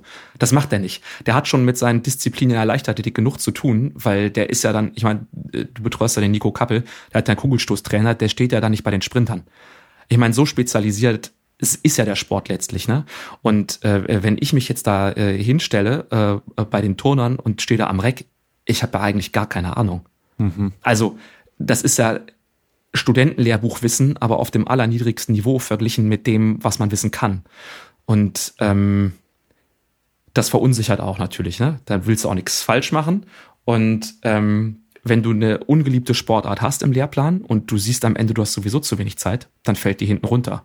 Und für viele ist das Turnen, für viele ist das Ringkämpfen, für andere ist das äh, Tanzen. Und dann kommen wir zur kurzen Werbeunterbrechung. Und erstmal vielen Dank fürs Zuhören. Mach mir doch bitte den Gefallen und gib dem Podcast eine 5-Sterne-Bewertung bei Apple Podcast oder bei Spotify oder wo auch immer du ihn anhörst. Bei Spotify kann man mittlerweile auch kommentieren. Leider gibt es ja generell bei Podcasts relativ wenig Feedback. Das heißt, was du machen kannst, wenn dir die Folge oder irgendeine andere Folge gefallen hat, eben bei Spotify in dem Q&A einfach dann deinen Senf dazugeben oder auch sehr gerne mir bei Instagram einfach schreiben. Ähm, vor allem hilft es natürlich dann bei Instagram die Folge in der Story zu teilen oder auch als Post, mich zu markieren. Ich teile es auch dann gerne nochmal, einfach damit mehr Leute das Ding sehen und davon auch hören und sich das dann auch eben anhören können. Und dann kannst du natürlich noch den Podcast unterstützen, wenn du bei meinem Partner einkaufst mit dem Code Kraftraum und dabei auch noch was sparen. Das heißt, wir haben beide was davon. Einmal bei esn.com gibt es immer die aktuelle Wochenaktion plus nochmal 10% auf alles andere mit dem Code Kraftraum. Dort gibt es Supplements, alles was man brauchen kann. Dann kannst du bei simpleproducts.de mit dem Code Kraftraum 5% auf Home Gym Equipment sparen. Langhanteln, Racks, Gewichte, Bänke, Beinpressen, alles was man brauchen könnte. Und dann haben wir noch asparrow.com. Dort gibt es 10% auf Klamotten für trainierte Menschen, die dann auch gescheit passen mit einem passenden Schnitt. Also Jeanshosen für Leute mit richtig massiven Oberschenkeln, dicken Hintern, aber schmalen Taillen, die dann auch trotzdem ohne Gürtel richtig sitzen und damit weiterhin viel Spaß mit der Folge. Tanzen hatte ich, glaube ich, gar nicht in der Schule. Und äh, Ringen und Kämpfen hatten, hat, kann ich mich nur an eine einzige Einheit erinnern, wo wir so Sumo-Ring-mäßig was gemacht haben. Äh, mhm. Äh, wo es dann darum ging, wir haben dann irgendwie mit Matten äh, hingelegt ähm, auf dem Boden und dann so, ja, wie so ein Kreis eigentlich markiert. Und dann mussten wir halt versuchen, uns gegenseitig entweder da rauszuschieben oder halt auf den Boden zu werfen. Also schon eigentlich so Sumo-Ring vom Prinzip her, wie man gewinnen kann, ohne die ganze, den ganzen Start und alles drum und dran und so. Mhm. Ähm, und das hat natürlich uns Jungs ja. auch Bock gemacht damals. Aber ohne Scheiß, jetzt stelle ich mich hin und versuche da in Ring und kämpfe mir was aus den Fingern zu saugen. Klar gibt's dazu Material. Wie, ich verkörper das gar nicht, weil ich habe das nie gemacht.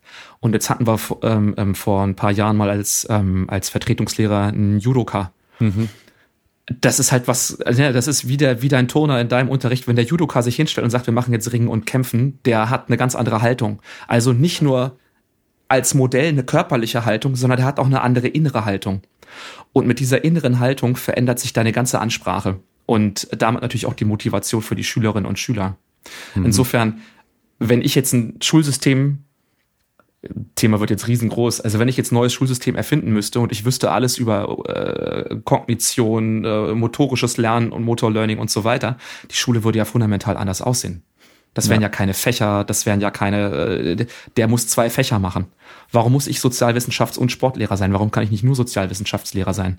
Warum kann ich nicht da Spezialist sein? Warum muss ich zwei so verschiedene Dinge tun, so, ne? Mhm. Ja, ich würde einfach jeden Tag schon mal Sport drin haben in irgendeiner Form.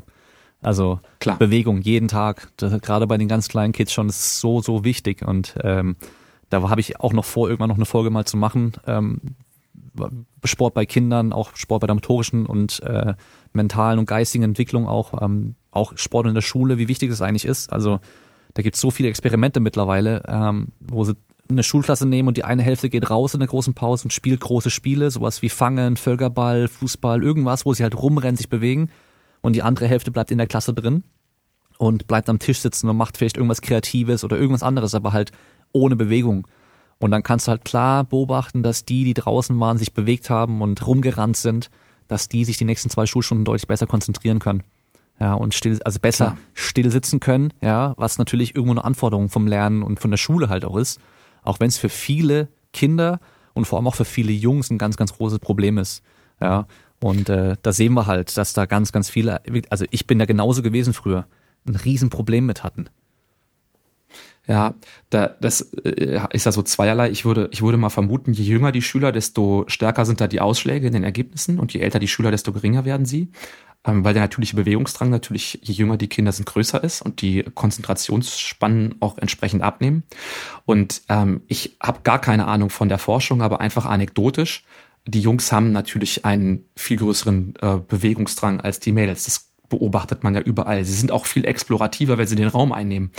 Und ähm, wir sehen ja, dass Mädchen viel bessere Schulabschlüsse machen und auch mehr bessere Schulabschlüsse machen als die Jungs, weil das Schulsystem offenbar so gestaltet ist, dass es dem natürlichen Auftreten von Jungs nicht gerecht wird, die sich viel, viel mehr bewegen. Und da gibt es so eine These, von der ich mal gehört habe, das wäre mal interessant, die wirklich zu untersuchen von einem Soziologen, der äh, gesagt hat, so dem Sinne nach, da kommt noch was hinzu. Bei den ähm, Jungs ist es so, äh, wie du auch erzählt hast, die ähm, ähm, haben ja den Wettkampfcharakter bei ihrer Bewegung immer dabei. Die wollen gucken, wer wirft weiter, wer rennt schneller, wer ist stärker, wer klettert da hoch, wer traut sich da runter zu springen. Die messen sich sehr, sehr viel. Und in der Schule haben sie dann vielleicht diesen Drang nicht. Und bei den Mädchen ist das anders die beweisen sich dann nicht so sehr, die sind auch eher so sozialisiert, dass sie eher angepasster sind und sich eher unterordnen und vielleicht, nur mal so als These, vielleicht dann im, im Unterricht dann eher motiviert sind, auch äh, besser zu sein als andere weil ihnen das, ähm, sagen wir mal, von ihrer natürlichen Sozialisation her, das eher nicht so von ihnen verlangt wird. Mhm. Ja, also was ich gelesen hatte, war, dass äh, der Großteil der Kinder, die zum Beispiel mit ADHS äh, diagnostiziert werden, halt auch zum Beispiel Jungs sind. Also wir sehen da, da sind irgendwo einfach Unterschiede, ob die jetzt wirklich einfach biologisch evolutionär sind oder auch irgendwie gelernt äh, durch das durch die Erziehung und so weiter. Das ist ja erstmal legal. Am Schluss stehst du jetzt in der Klasse und hast halt hier ähm, die Schüler vor dir und ähm, dann hast du halt eben ein paar, die können halt kaum fünf Minuten still sitzen und mal zuhören oder die können halt auch kaum überhaupt nur da sitzen und mit den Gedanken mal auch da bleiben, sondern da, die, da, siehst du richtig, wie auf einmal so die Gedanken ganz woanders hingehen, die sind gar nicht mehr da. Und äh, je jünger die sind, desto schwerer ist es natürlich auch. Mhm. Also das, äh, das weiß man auch. Das liegt unter anderem auch an den exekutiven Funktionen und äh, die entwickeln sich bei einem Menschen so bis man 25 Jahre alt ist. Ja, also selbst wenn die dann im, der, ihr Abi machen, sind die vom Kopf her noch gar nicht fertig entwickelt, die Schüler. Und die meisten Studenten sind so noch gar nicht fertig entwickelt. Ja. Also ja. das ist natürlich, also ich kann mich da bei mir noch selber dran erinnern, dass ich in der Schule konnte ich sowas gar nicht und beim Studium am Anfang auch noch kaum und das wurde mit der Zeit immer besser, immer besser, je älter ich wurde. Und zwar dieses, ich habe hier irgendwann Tag X, wo ich was haben, fertig gemacht haben muss. Das waren bei mir halt wirklich immer die Nacht davor. Das war immer alles auf den letzten Drücker und meine Ausrede war immer unter Druck arbeite ich besser und so. Ja, nee, ich, wenn, ich arbeite überhaupt nur unter Druck. Das war das, der einzige Grund dafür. Ja, ich arbeite nicht besser unter Druck, sondern einfach, ich habe es nur gemacht unter Druck, weil morgen muss es halt fertig sein. Und ähm, dieses, ja, sich nicht sofort immer ablenken lassen und dann auch wirklich dann mal so eine längere fristige Planung und Belohnungsaufschub, das sind alles Sachen, die durch die exekutive Funktion stark beeinflusst werden. Und wie, wie gesagt, so, man sagt, bis man 25 ist, entwickelt sich das erst komplett fertig so. Und äh, das konnte ich bei mir selber auch wirklich beobachten, während dem Studium auch, dass es mir früher schwerer gefallen ist, als jetzt dann oder später dann ähm, dann auch Sachen überhaupt durchzuziehen und fertig zu machen, vielleicht auch ein bisschen früher anzufangen und so weiter. Und da erwarten wir halt aber von einem Sechsjährigen, Siebenjährigen bei der Einschulung irgendwie, ähm, dass der dann eine ganze Stunde lang da sitzt mit dem Stift in der Hand und äh, Buchstaben übt oder sonst irgendwas und äh, hm der war vorher nur im Kindergarten und je nach Kindergarten, also da hast du ja selber deine Erfahrungen, ich habe meine auch. Ich sag's dir. Bei unserem Kindergarten scheinbar werden die so gut wie gar nicht auf die Schule vorbereitet. Die lernen zwar allen möglichen anderen Kram, den sie aber für die Schule gar nicht brauchen. Und ähm, alles nur spielen und draußen und was natürlich cool ist für die Kinder. Also sehr, sehr viel draußen und die machen, die dürfen bauen, die machen alles Mögliche. Aber dieses auf einmal mal da sitzen müssen und nee, du darfst jetzt nicht einfach rausgehen oder machen, was du willst, sondern du musst jetzt dann, das wird halt, ich weiß es jetzt schon, das wird für meinen Sohn richtig, richtig schwer werden, wenn er in die Schule kommt. Ja. Das äh, habe ich gerade auch. das ist genau das, was ich erlebe. Sind, äh, der ist gerade eingeschult mhm. und ähm, der hat natürlich sofort als erstes gecheckt, das äh, Beste ist die offene Ganztagsschule, dann die Pause und das Schlechteste ist der Unterricht. Ja. So. Ähm, aber es ist so spannend, weil wenn wir, wenn wir uns vorstellen, wir Menschen, wir kommen auf die Welt und unser Gehirn ist nur zu 25 Prozent ausgeprägt. Und alles andere verschaltet und verdrahtet sich. Und ähm, alle Umwelteinflüsse die, denen wir ausgesetzt sind, haben Einflüsse auf die letzten 75 Prozent. Na klar, ein paar Dinge passieren halt, also vieles passiert halt automatisch, aber in welcher Weise sie dann ähm, ähm, ausgeprägt sind, mehr nach rechts, mehr nach links, wo die Ausschläge hingehen, ähm, da sind die ersten Lebensjahre einfach unglaublich wichtig und offenbar, wie du gesagt hast, ja bis zum Schluss auch noch bis zum 25. Lebensjahr. Wir sehen es ja jetzt in der Diskussion um Cannabis-Legalisierung, da sagt man ja auch, Hirnentwicklung ist noch nicht abgeschlossen, äh, vor 21 am besten gar nicht und so, jetzt bis 25 Exekutivfunktion offenbar. Ähm, ähm, wie, wie, wie fundamental wichtig und sensibel diese ersten Lebensjahre sind. Und ich glaube, wenn wir jetzt auf die Bundesjugendspiele zurückkommen, ähm, ich finde Diskussion um Bildungsinhalte und um ähm, die Einflüsse, was die unseren Kinder und Jugendlichen ausgesetzt werden, die auch obligatorisch sind, die sind zu diskutieren und zu hinterfragen ähm, hinsichtlich ihres äh, Impacts äh, auf die äh, Schülerinnen und Schüler, auf die Kinder, auf die Jugendlichen und ähm, finde Diskussion gut und auch Reformbedarf. Und wenn wir erkennen, dass sich das, dass sich das negativ auswirkt, wenn die Effekte sich nicht zeigen, wenn das irgendwie gemessen würde, ich weiß ja gar nicht, ob man jetzt misst, dass zum lebenslangen Sporttreiben äh, das ähm, einen Vorteil hat oder ob das einfach nur Annahmen sind, ähm, die nie bestätigt werden. Wir verändern einfach mal was. Aber ich finde es halt äh, äh, umso wichtiger vor dem Hintergrund, dass wir wissen, wie sensibel diese ersten Lebensjahre sind. Denn ähm, das ändert sich später nicht mehr oder nur noch unter sehr, sehr großem Kraftaufwand. Also diese ganzen Prägungen, ähm, ähm, äh, ob das jetzt konditionelle Prägungen sind oder ähm, äh, kognitive, psychische, die äh, begleiten dich dein ganzes Leben. Das ist quasi wie du spielst auf deinen Computer Windows 95 auf und das hat er dann sein ganzes Leben. So und Updates draufzufahren ist halt voll schwer. Also mach doch am besten das beste Betriebssystem von Anfang an, das vielleicht auch ein bisschen adaptiver und anpassungsfähiger ist, ähm, äh, weil du später Schwierigkeiten haben wirst. Hm. Ja, eine, eine Sache, die mir dann jetzt zum Beispiel auch vorgeworfen wurde mit, meinen, mit meiner Sicht auf die Bundesjugendspiele war, ja, ähm, die, die sich darüber beschweren, sind auch immer nur die, äh, die halt früher da immer die Ehrenurkunde bekommen haben, dass die jetzt da abgeschafft werden. Das sind nur, also weißt du, wie ich meine? Ähm, also nur weil mhm, ich jetzt klar. da, weil mir das lag und ich da gut drin war, stört's mich, dass es jetzt abgeschafft wird. Aber nee, eben, eben weil ich weiß, wie wichtig Sport und Bewegung in egal welcher Form ist, für Kinder vor allem in, in, in ihrer Entwicklung, ähm, finde ich also ist es wichtig. Und ähm, ehrlich gesagt, von mir aus sollen sie Bundesjugendspiele abschaffen mir wäre es wichtiger, wenn die jeden Tag in der Schule eine halbe Stunde nochmal Bewegung in irgendeiner Form drin hätten, in der Grundschule. Also wirklich an jedem Tag nochmal eine halbe Stunde on top irgendwie Bewegung in irgendeiner Form. Das wäre zum Beispiel äh, wahrscheinlich das Beste überhaupt. Oder mehr. Definitiv. Oder mehr. Ähm, und dann war noch immer diese, dieses Argument, dass die Kinder, die in ihrer Freizeit eh schon Sport machen, und dadurch auch gut im Sport sind, dass die ja dann einfach nur ihre Bestätigung bei den Bundesjugendspielen abholen und die, die es aber nicht machen, das sind dann die, die darunter leiden. Und auch da, es ist ja irgendwo auch Auftrag der Schule, also wir als Eltern müssen jetzt mit den Kindern nicht unbedingt Mathe, Französisch, Deutsch, Englisch, Geografie und was weiß ich lernen, weil sie gehen dafür in die Schule, um die Sachen zu lernen. Ja? Und klar gibt es viele Eltern, die halt selber mit Sport nichts am Hut haben und deswegen ihre Kinder vielleicht in den Sportverein schicken. Und hier haben die Kinder in der Schule wenigstens noch die Möglichkeit, eben über Sport zu lernen, Sport zu erfahren und vielleicht da was zu finden, wo sie sagen, das gefällt mir, das möchte ich machen in meiner Freizeit vielleicht auch. Ja, auch wenn es natürlich am Anfang erstmal nicht, äh, nicht so einfach ist oder eben bei Bundesjugendspielen mal ein schlechtes Ergebnis bei rumkommt. Und auch da muss es eigentlich auch Auftrag der Schule sein, das System, wie wir so haben, weil halt Verein und alles freiwillig ist, das dann halt eben da auch zu fördern, weil halt eben diese körperliche Seite der Entwicklung auch extrem wichtig ist und alles andere auch beeinflusst. Viele, die halt jetzt eben vielleicht nur Mathe oder Physik oder sonst irgendwas machen, die verstehen gar nicht, wie wichtig Bewegung für Lernen und für die, für die mentale und geistige und psychische Entwicklung auch ist. Auf jeden Fall. Ähm, neben der Tatsache, wie wichtig das ist, um uns zu fördern, ist Sport auch einfach ein wichtiges Kulturgut.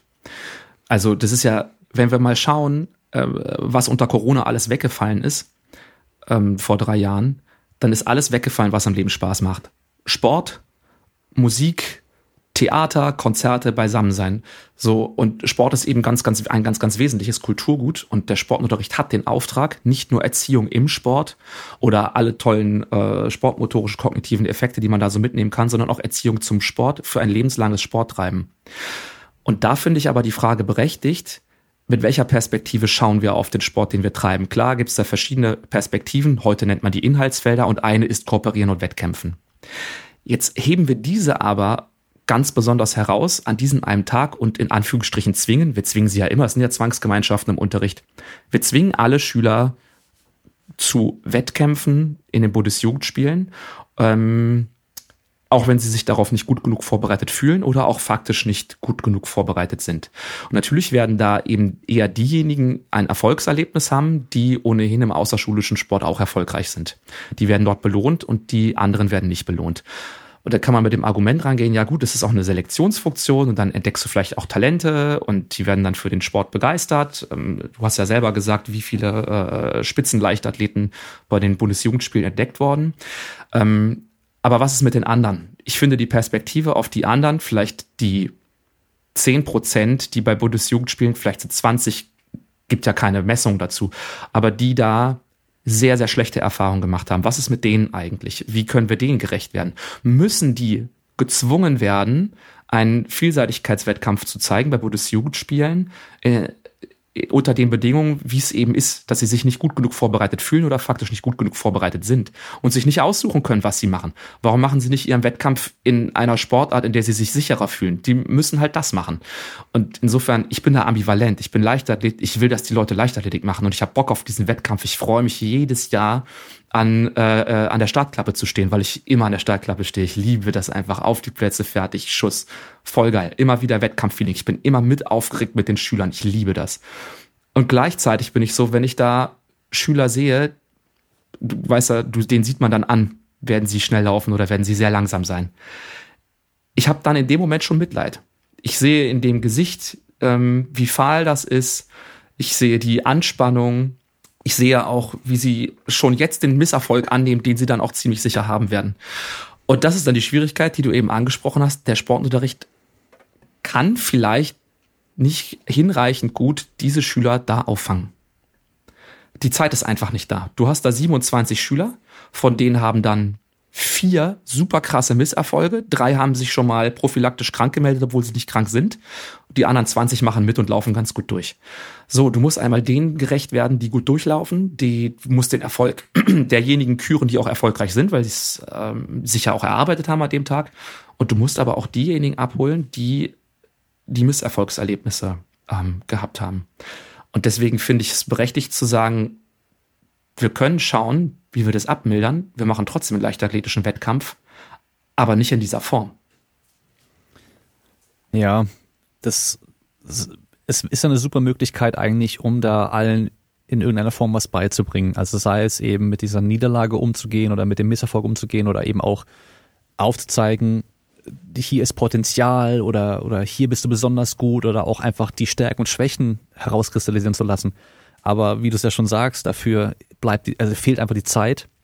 Erstmal durchs ganze Schuljahr hinweg, ähm, was, den, was den Sport angeht. Und wahrscheinlich auch bei anderen Fächern sieht es genauso aus. Also wenn wir jetzt einen anderen Podcast hätten Exakt. und es würde um Mathe und Physik gehen oder sowas, dann, dann würden die genau das Gleiche sagen wie wir auch. Wir ja. sind jetzt halt die Sportler, wir gucken durch die Sportbrille da drauf und äh, meckern natürlich, dass wir zu wenig Sport in der Schule haben. Und der, der Musiker sagt genau das Gleiche, die haben viel zu wenig Musikunterricht.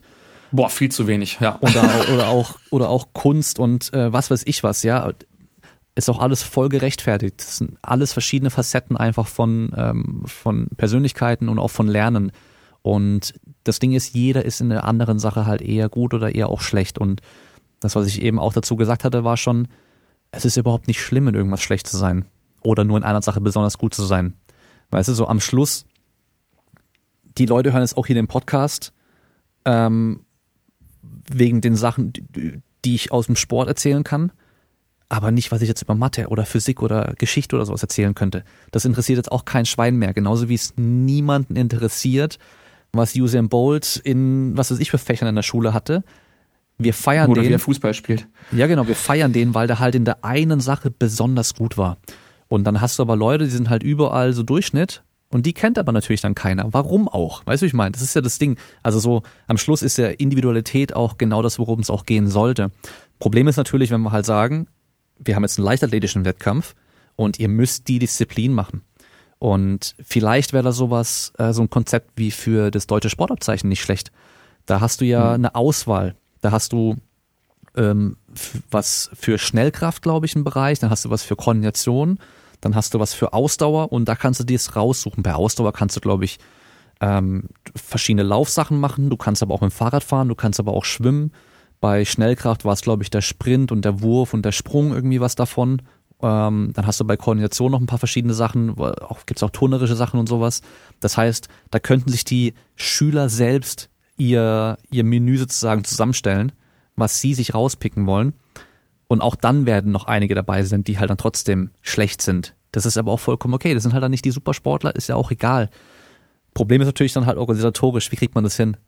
Dass dann Exakt. dass wir dann 30 verschieden- verschiedene Disziplinen anbieten müssen irgendwo und dann äh, brauchen wir das Personal dafür. Und da ist halt dann die Frage, wie kriegt man das hin? Und wahrscheinlich die ganzen, die jetzt meckern, ah, Bundesjugendspiele abgeschafft, wären auch nicht die, die sich freiwillig melden würden, um da jetzt irgendwie zu unterstützen in irgendeiner Form.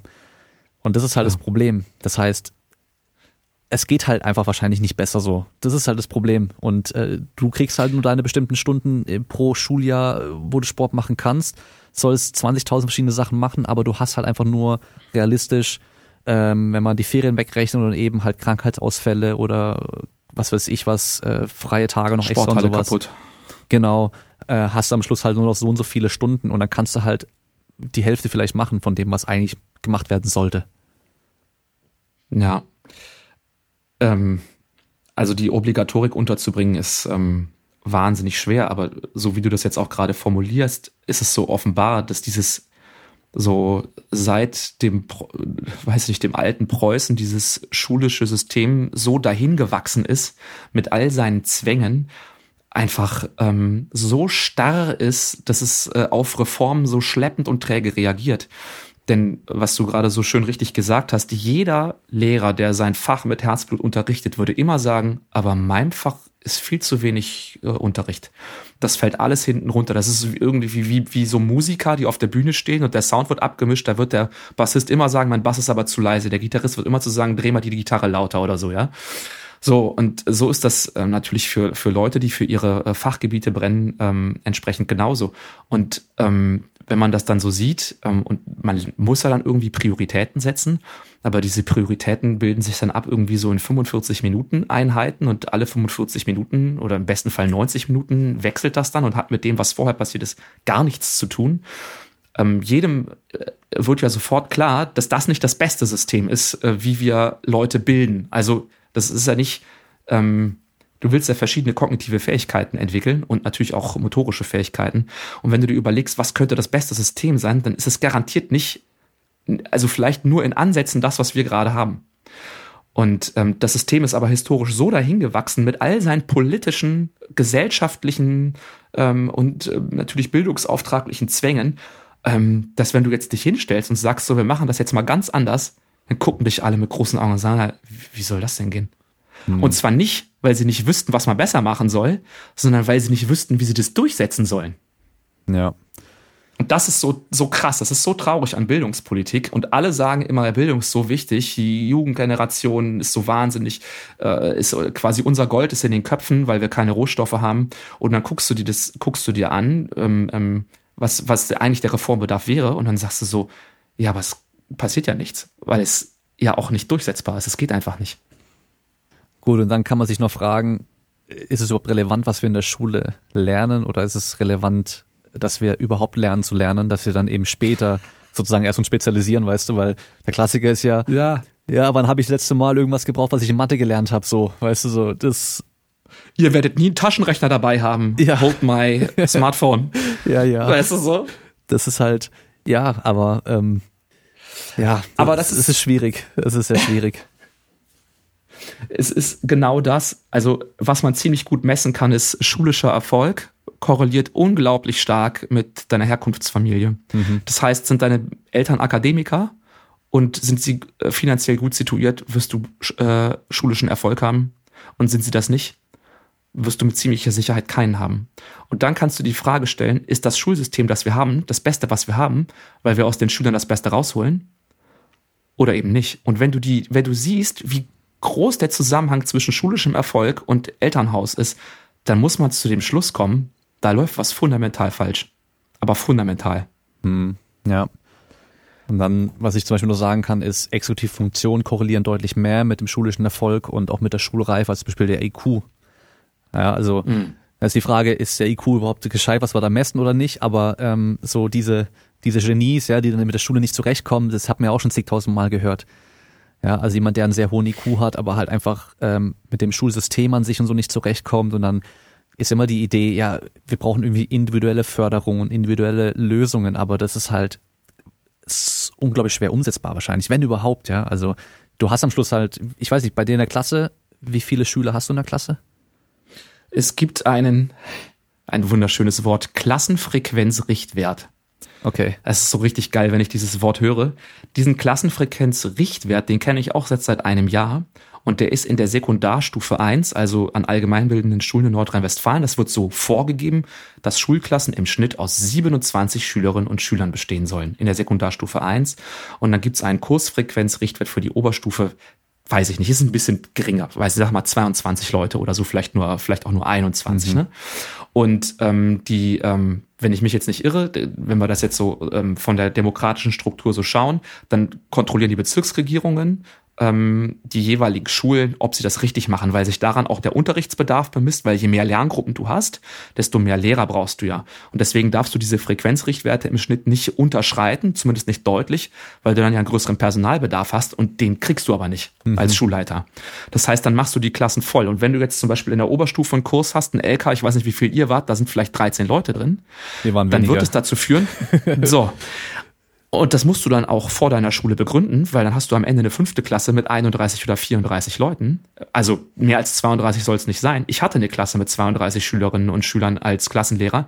Da waren vier Julias drin.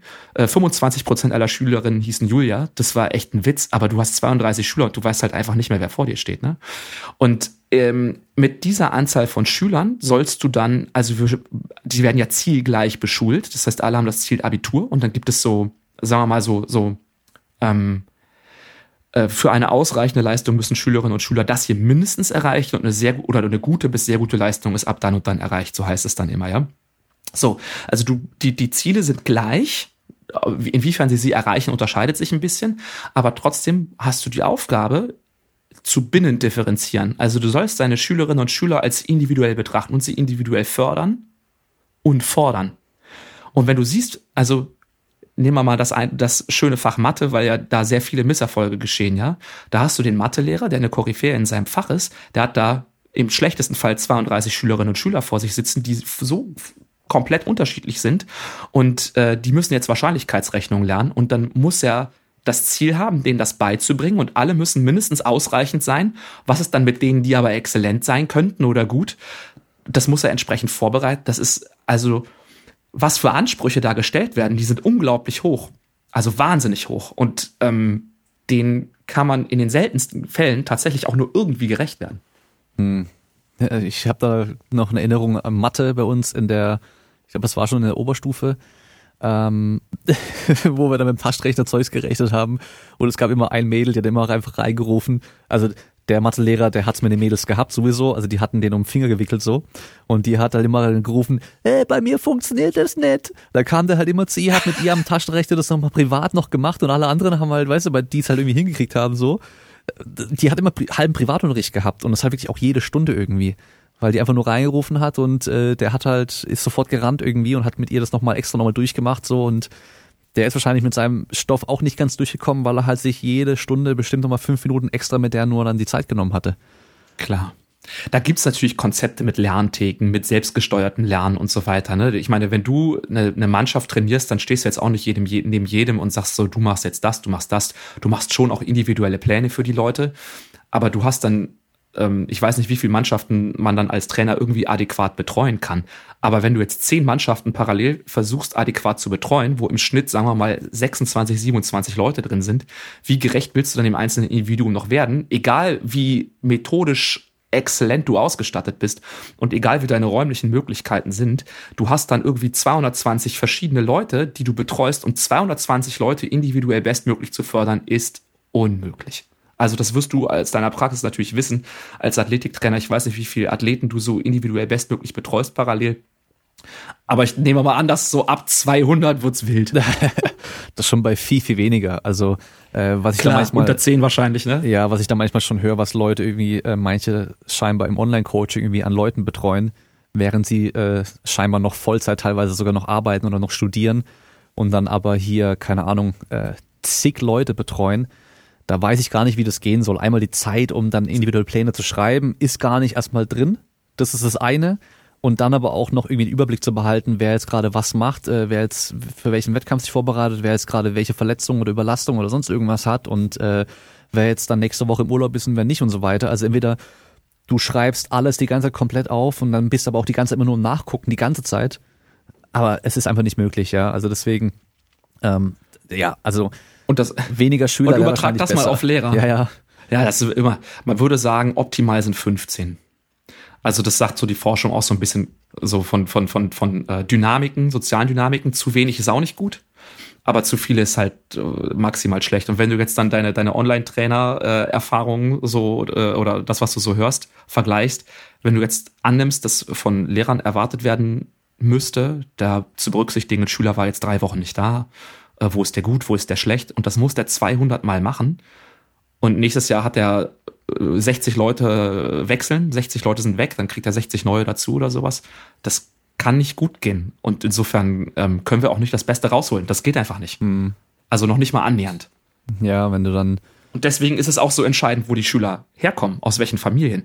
Denn da wird das aufgefangen. Das Schulsystem kann das nicht, so wie es gebaut ist im Moment. Frag mich nicht, was ich machen würde. Ich hätte paar Ideen, aber die sind, keine Ahnung, der, wenn er jetzt ein Bildungsforscher sagt, das geht alles nicht, dann würde ich sagen, ja, okay, dann geht das halt alles nicht. Kann schon sein. Also ich habe ja auch keine Ahnung, so wie man es jetzt am besten macht, ne? Aber so geht's, ist es auf jeden Fall nicht am besten. Mhm. Wenn du dann morgens in der ersten Stunde eine sechste Klasse hast und dann zur zweiten Stunde hast du eine achte Klasse, dann hast du vielleicht die nächste Stunde frei, in Anführungszeichen, wo du dann irgendwie vorbereiten musst, alles mögliche machen musst und so. Dann hast du eine zwölfte Klasse und dann nochmal eine siebte und dann, allein schon da hast du so viele Kinder dann gehabt, ja, wenn die Klassen alle voll sind, dann äh, verlierst du natürlich den Überblick, kannst nicht mal alle Namen merken. Also ich hatte ja Lehrer, die konnten Klar. sich durchgehend nicht mal die alle Namen merken. Die konnten sich von ein paar Leuten die Namen merken, aber das waren halt die auffälligen. Also der Klassiker. Also weißt du, meinen Namen kannten die dann alle, aber äh, von, Natürlich. von dem, der halt irgendwie nie einen Mucks macht, den, der wussten sie nicht mal, dass er existiert. Und wir hatten zum Beispiel auch einen Lehrer, ähm, der hat in der, der hat in der ersten Stunde damals dann ähm, die Namen für die Anwesenheit vorgelesen. Und dann hat der einen ehemaligen Schüler vorgelesen, der stand noch auf seiner Liste drauf, der hat dann nach der zehnten aufgehört. Und wir haben dann einfach nur zu ihm gesagt, ja, der ist, der ist einfach nicht da heute, der ist krank oder der hat keinen Bock. Wir haben immer gesagt, zwischendurch, der hat keinen Bock. Und Nee, ah, warte mal, andersrum. Es war andersrum. Der war äh, in der ersten Woche hat der uns besucht. Der hat nach der zehnten aufgehört und hat dann irgendwie so ein ähm, so ein FSJ gemacht gehabt und mhm. war aber in der ersten Woche bei uns dann einfach zum Besuch wieder da aus Spaß. Hat sich mit uns reingehockt eben in den Geschichtsunterricht und dann beim Aufrufen hat dann der Lehrer irgendwann gefragt, ah, habe ich alle aufgerufen? Dann hat er halt gestreckt, nö, mich nicht. Da hat er gefragt, wie er heißt. Da hat er einfach irgendeinen Namen gesagt. Knut Knoll hat er gesagt. Einfach sich einen Namen ausgedacht. Der hat den aufgeschrieben, der hat dann das ganze Jahr, der hat es wirklich ohne Witz, das ganze Jahr nach ihm immer gefragt, wo, wo ist er schon wieder? Und wir haben uns halt immer irgendwas Neues überlegt und halt zwischendurch einfach auch, er hat keinen Bock und so. Und er hat es auch irgendwann beim, beim äh, Elternabend angesprochen, dass der ja nie da wäre bei ihm im Unterricht. Ja, also auch da merkst du halt, also wenn du so, also es war auch ein sehr spezieller Lehrer, aber dass überhaupt das passieren kann, zeigt schon, es gibt so viele gibt Schüler ja für zu wenig zwei Lehrer. geile Stories dazu. Eines, eine Story, Peter Klippel, Deutsche Sporthochschule Köln. Spielen und Gestalten Seminar verteilt Scheine an Leute, die den Kurs nicht belegt hatten. Perfekt. Also mit Abschlussnote und alle drum und dran. Voll geil. Und dann Armin Laschet, ich weiß nicht, ob man den noch kennt, der wollte mal Bundeskanzler werden. Der hat an der RWTH Aachen einen Lehrauftrag gehabt und hat die Klausuren verloren. Das wollte der vertuschen und dann hat der Leuten Klausurnoten erteilt, die nicht an seinem Kurs teilgenommen haben. Der wollte dann Bundeskanzler werden damit, mit so einer Vertuschungstaktik. Aber es ist einfach geil. Es ist aber tatsächlich häufig so, dass Schüler auf Kurslisten auftauchen und das ganze Jahr aber nicht da sind, weil die dann noch als Schüler der Schule mitgeführt werden. Aber wenn die zum Beispiel langzeiterkrankt sind in der Klinik, sind die noch da. Das kriegen aber manchmal Kollegen nicht mit, wenn das nicht kommuniziert wird. Ja, wo ist der Schüler? Ja, der ist nicht da. So, dann kommt er irgendwann mal und dann ist er wieder weg und dann fragst du dich, gebe ich dem eine Endnote? Am Ende der Konferenz kommt raus, ja, der ist in der, in der Klinik beschult worden oder so. Ne? Mhm. Ja, der macht jetzt hier ein Praktikum nebenher, der ist noch Schüler unserer Schule, hat auch was mit Kindergeld und Versicherung zu tun. Und der verlässt aber die Schule zum Ende des Jahres oder sowas. Also es kann schon vorkommen, dass dann Knut Knutzen vielleicht mal da war und dann ist er irgendwie Langzeit erkrankt und ist dann weg und kriegt dann vielleicht trotzdem eine Note oder so. Aber es ist manchmal echt albern, was, was da so für Stories mal rauskommen, ey. Ah, herrlich. Kannst du mir mal noch sagen, diese, du hast ja vorhin angesprochen, es gibt neun ähm, Fachbereiche irgendwie. Eins ist eben äh, Kämpfen, oder Ringen und Kämpfen, das andere ist irgendwie Tanzen. Dann haben wir wahrscheinlich, vielleicht lass ich mir überlegen, ob ich vielleicht neun zusammenbekomme. Sind es neun? Es sind neun.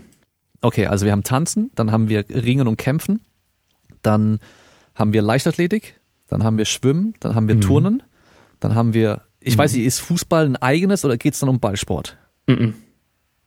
Das heißt, das Spielen entdecken und Spielräume nutzen. Okay. Okay, dann haben wir vielleicht. Und es gibt davon zwei. Ich, man muss jetzt so gucken, was man da nimmt. Fußball wäre eher, na, ich will es ja nicht sagen. Es gibt halt zwei mit Spielen.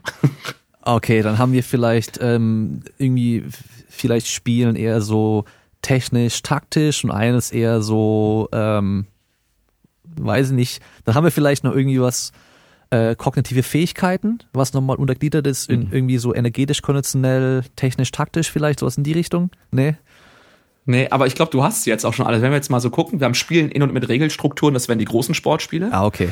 Dann haben wir Spielräume, äh, Spielräume erkennen und Spielräume nutzen oder so ähnlich heißt das. Mhm. Das sind dann die beiden Spiele. Dann haben wir Turnen, Leichtathletik. Bei, bei dem zweiten Spiele-Ding, was fällt da mit rein? Dann so Völkerball und sowas in die Richtung, so, ja, so große Spiele? Genau, dann? ja, ja, so kleine Spiele, Spikeball und so, okay. so, so, so Kram halt, ne? Zombieball.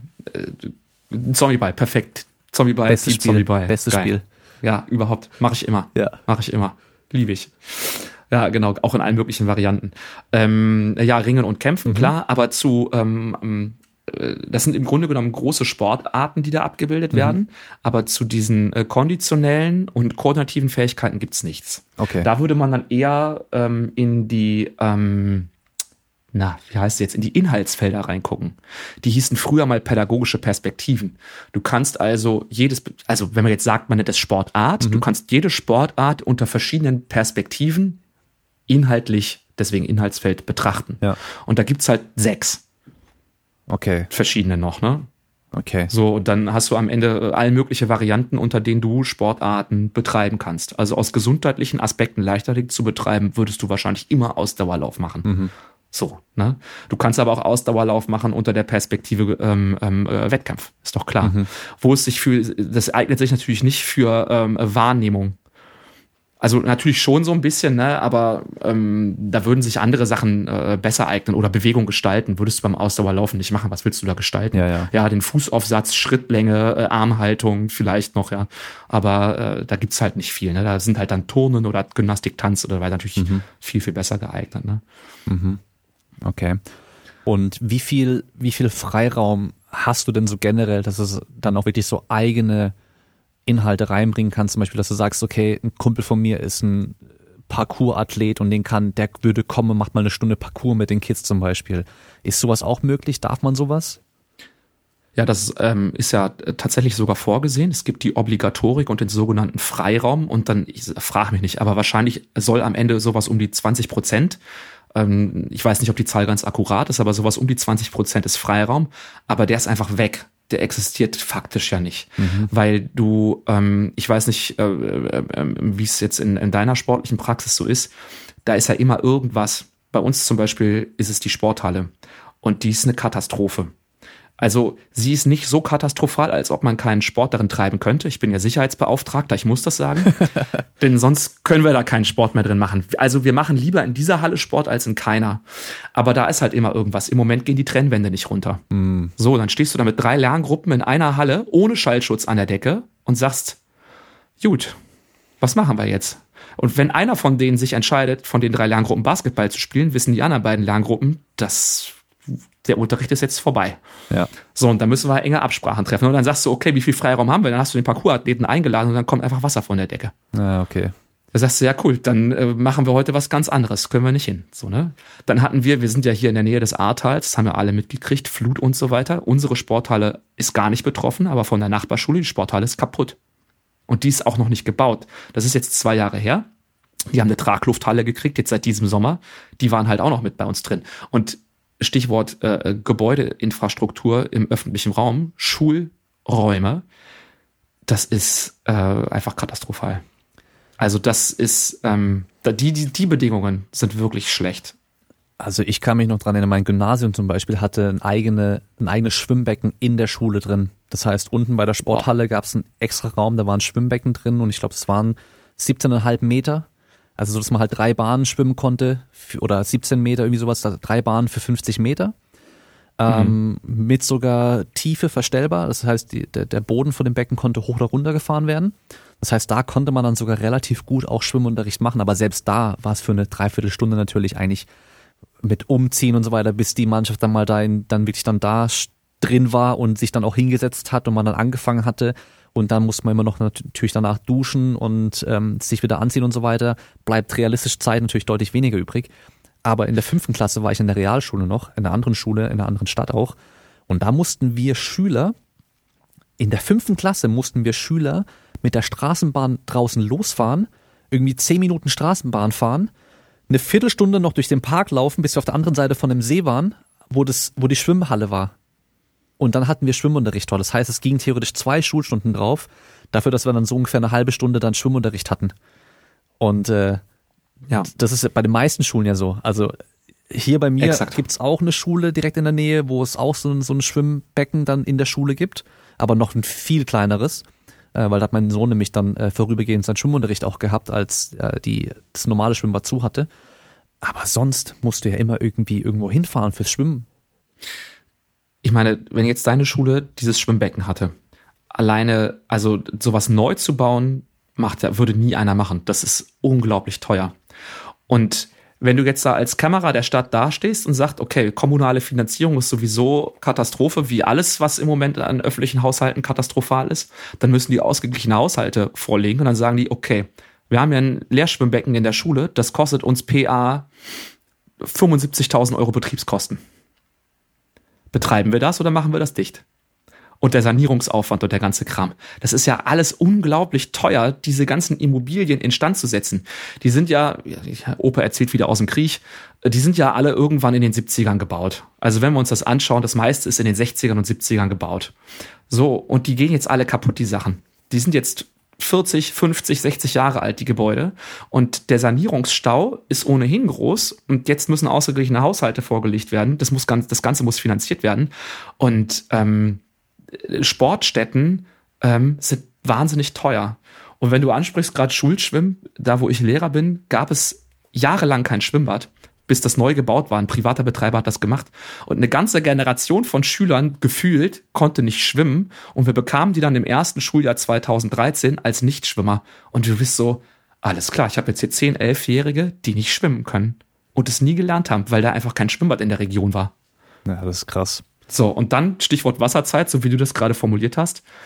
Jetzt geht das da vor den Fahrzeiten her. Es dauert halt 10 Minuten hin, 10 Minuten her mit Umziehen und so weiter. Aber mehr als 45 Minuten Wasserzeit kriegst du da auch nicht hin. Und wir alle wissen, was man in 45 Minuten mit Ansagen, mit Organisation, mit Reflexion am Ende an Bewegungszeit haben.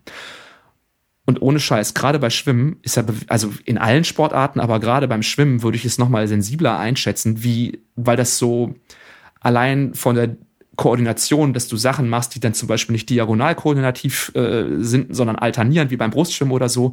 Du hast so Abdruckflächen, du hast verschiedene hydrodynamische Konzepte mit, weiß ich, äh, äh, ähm, der hydrodynamische Lift mit Axio-Reaktio und weiß ich nicht was. Ja. Das ist einfach wenn ein du das Medium, alles erfahrbar was die dann sonst halt nicht erfahren, wenn die nicht jeden Tag im Schwimmbad sind so. Also weißt du, so draußen genau, gehen, so. stehen und macht mal, sitzen macht man ja alles die ganze Zeit, aber halt im Wasser hängst du halt nicht die ganze Zeit Genau. Rum. Genau, so dann hast du da nicht Schwimmer und dann hast du da 45 Minuten Zeit und dann hast du ein halbes Jahr und ein halbes Jahr sind dann, sagen wir mal, 15 mal 45 Minuten. So. Wenn du ein Schwimmbad hast, viele haben keins, dann gehen die halt nicht schwimmen. Ja. Ein Be Bewegungsfeld haben wir vergessen, fällt mir gerade auf. Gleiten, Rollen, Fahren. Aha, okay. Geil, oder? Das macht nie jemand. Also unsere Halle, da kann man kein Inline-Skate. Wir haben Inline-Skate, die fallen auseinander. Du kannst nicht skaten, du kannst nicht Rollbrett fahren, du könntest ja noch äh, Ski fahren, du könntest noch äh, mit dem Kajak, mit dem Ruder, dann könntest du alles machen. Welche Schule macht das? Ja. Gleiten, Rollen, fahren. Perfekt halt. Also selbst meine Schule, die direkt am Rhein war, direkt beim äh, Ruderverein und wir hatten bei uns dort auch einen großen Ruderverein und alles, war nicht einmal irgendwie sowas auch machen. Obwohl es direkt, direkt nebenan ist. Also ja, und die Schulsporthalle, in der ich aktuell tricke, einmal die Woche, ähm, ist eine Schulsporthalle, eine alte. Die wird jetzt gerade auch irgendwie saniert, habe ich gesehen, weil jetzt irgendwie draußen Rohre rumliegen und sonst irgendwas. Aber wenn du da... Siehst du wieder kein Unterricht.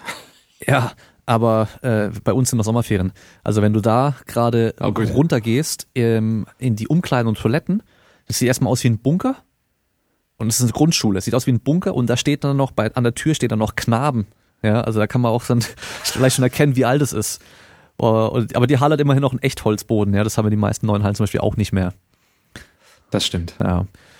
Aber ja. Der knarzt noch so schön, ne? wenn man da lang geht. Genau. Dann quietscht das Parkett noch so ein bisschen und das ist, hat diese, diesen, diesen Charme irgendwie. Und er schwingt halt auch ein bisschen. Das ist schon ganz geil eigentlich. Ah, also mhm. das ist schon angenehm. Und äh, der hat ähm, irgendwie so einen so einen rausfahrbaren Boden irgendwie, wo du eine Stabhochsprungmatte reinpacken kannst. Also da Geil. gibt's zwei fette Stabhochsprungmatten, da kannst du irgendwie dieses, ich weiß nicht, ob das Ding dann hochgefahren wird, wo du die dann unten reinlegen kannst, sondern auch wirklich dann ähm, das, dieses Einstichloch dann da hast. Ähm, Diesen Einstichkasten, ja. Genau, also das ist da alles drin. Also das ist schon ganz schön wild. Das war hier in der Wettkampfhalle bei mir um die Ecke. Ich ähm, bin ja in der Heimatstadt von Tim Lobinger hier äh, ansässig, selber auch aufgewachsen. Und in der sogenannten Wettkampfhalle gibt's auch zwei Einstichkästen für Stabhochsprung. Mhm. Also es ist was ganz Seltenes, dass Hallen sowas irgendwie vorweisen können. Ja, also auch da Möglichkeiten, die man dann theoretisch hat, die halt auch nicht dann jeder irgendwie hat. Ähm, ein Thema noch, ich meine, du bist jetzt seit wie vielen Jahren schon äh, Lehrer? Boah, 13,5. Ich frage mich manchmal selber, wie lang das schon so her sein kann. Okay, und. Ich denke immer noch, ich bin so zwei Jahre dabei oder so. Und ein bisschen früher wahrscheinlich schon hast du noch dein Ref und alles gemacht und auch schon so, ähm, so ein paar Praxiseinheiten. Nee, habe ich jetzt inkludiert einfach. Ah, okay, okay. Aber gut. Ähm, ist ja trotzdem jetzt schon lange genug und man hört es ja immer wieder, dass man ja sagt, dass die Kinder immer schlechter werden was Bewegung und Koordination und, und Sport und sowas auch angeht. Kannst du das in deiner 13-jährigen oder 13,5-jährigen Karriere auch schon irgendwie beobachten, dass du sagst, die, die Kinder, die jetzt nachkommen, da das Niveau wird immer, wird immer niedriger einfach? Nee. Aber das ist letztlich ja nur anekdotisch. Okay. Und jetzt bin ich ja auch privilegiert an einem Gymnasium und wir wissen ja auch, dass die Schüler aus besseren Elternhäusern, die auf Gymnasium gehen, auch mehr Sport treiben. Mhm. Insofern bin ich da privilegiert. Wenn ich jetzt an einer Gesamt- oder Hauptschule wäre oder an einer Realschule, würde das vielleicht anders aussehen. Ich kann das überhaupt nicht feststellen. ähm, vielleicht sogar im Gegenteil. Ähm, äh, zumindest für den Standort, an dem ich jetzt tätig bin, weil da äh, Vereinsstrukturen halt Wahnsinn sind. Ne? Ich bin halt so in so einer Mittelstadt, Kleinstadt mit 50.000 Einwohnern, mit sehr, sehr starken ähm, Sportvereinen, wo eigentlich alles vertreten ist. Insofern kann ich das überhaupt nicht unterschreiben. Mhm. Aber ich weiß natürlich auch um die Forschung dazu und dass man, wenn man dann die Ballwurfleistung misst in den letzten 40, 50 Jahren und Geschwindigkeiten und weiß ich nicht was, ne, das natürlich auch, ähm, also dass das faktisch offenbar so ist, weil sich natürlich auch ähm, ähm, die Gesellschaft verändert und auch ähm, das Aktivitätenprofil von jungen Leuten sich wahnsinnig verändert.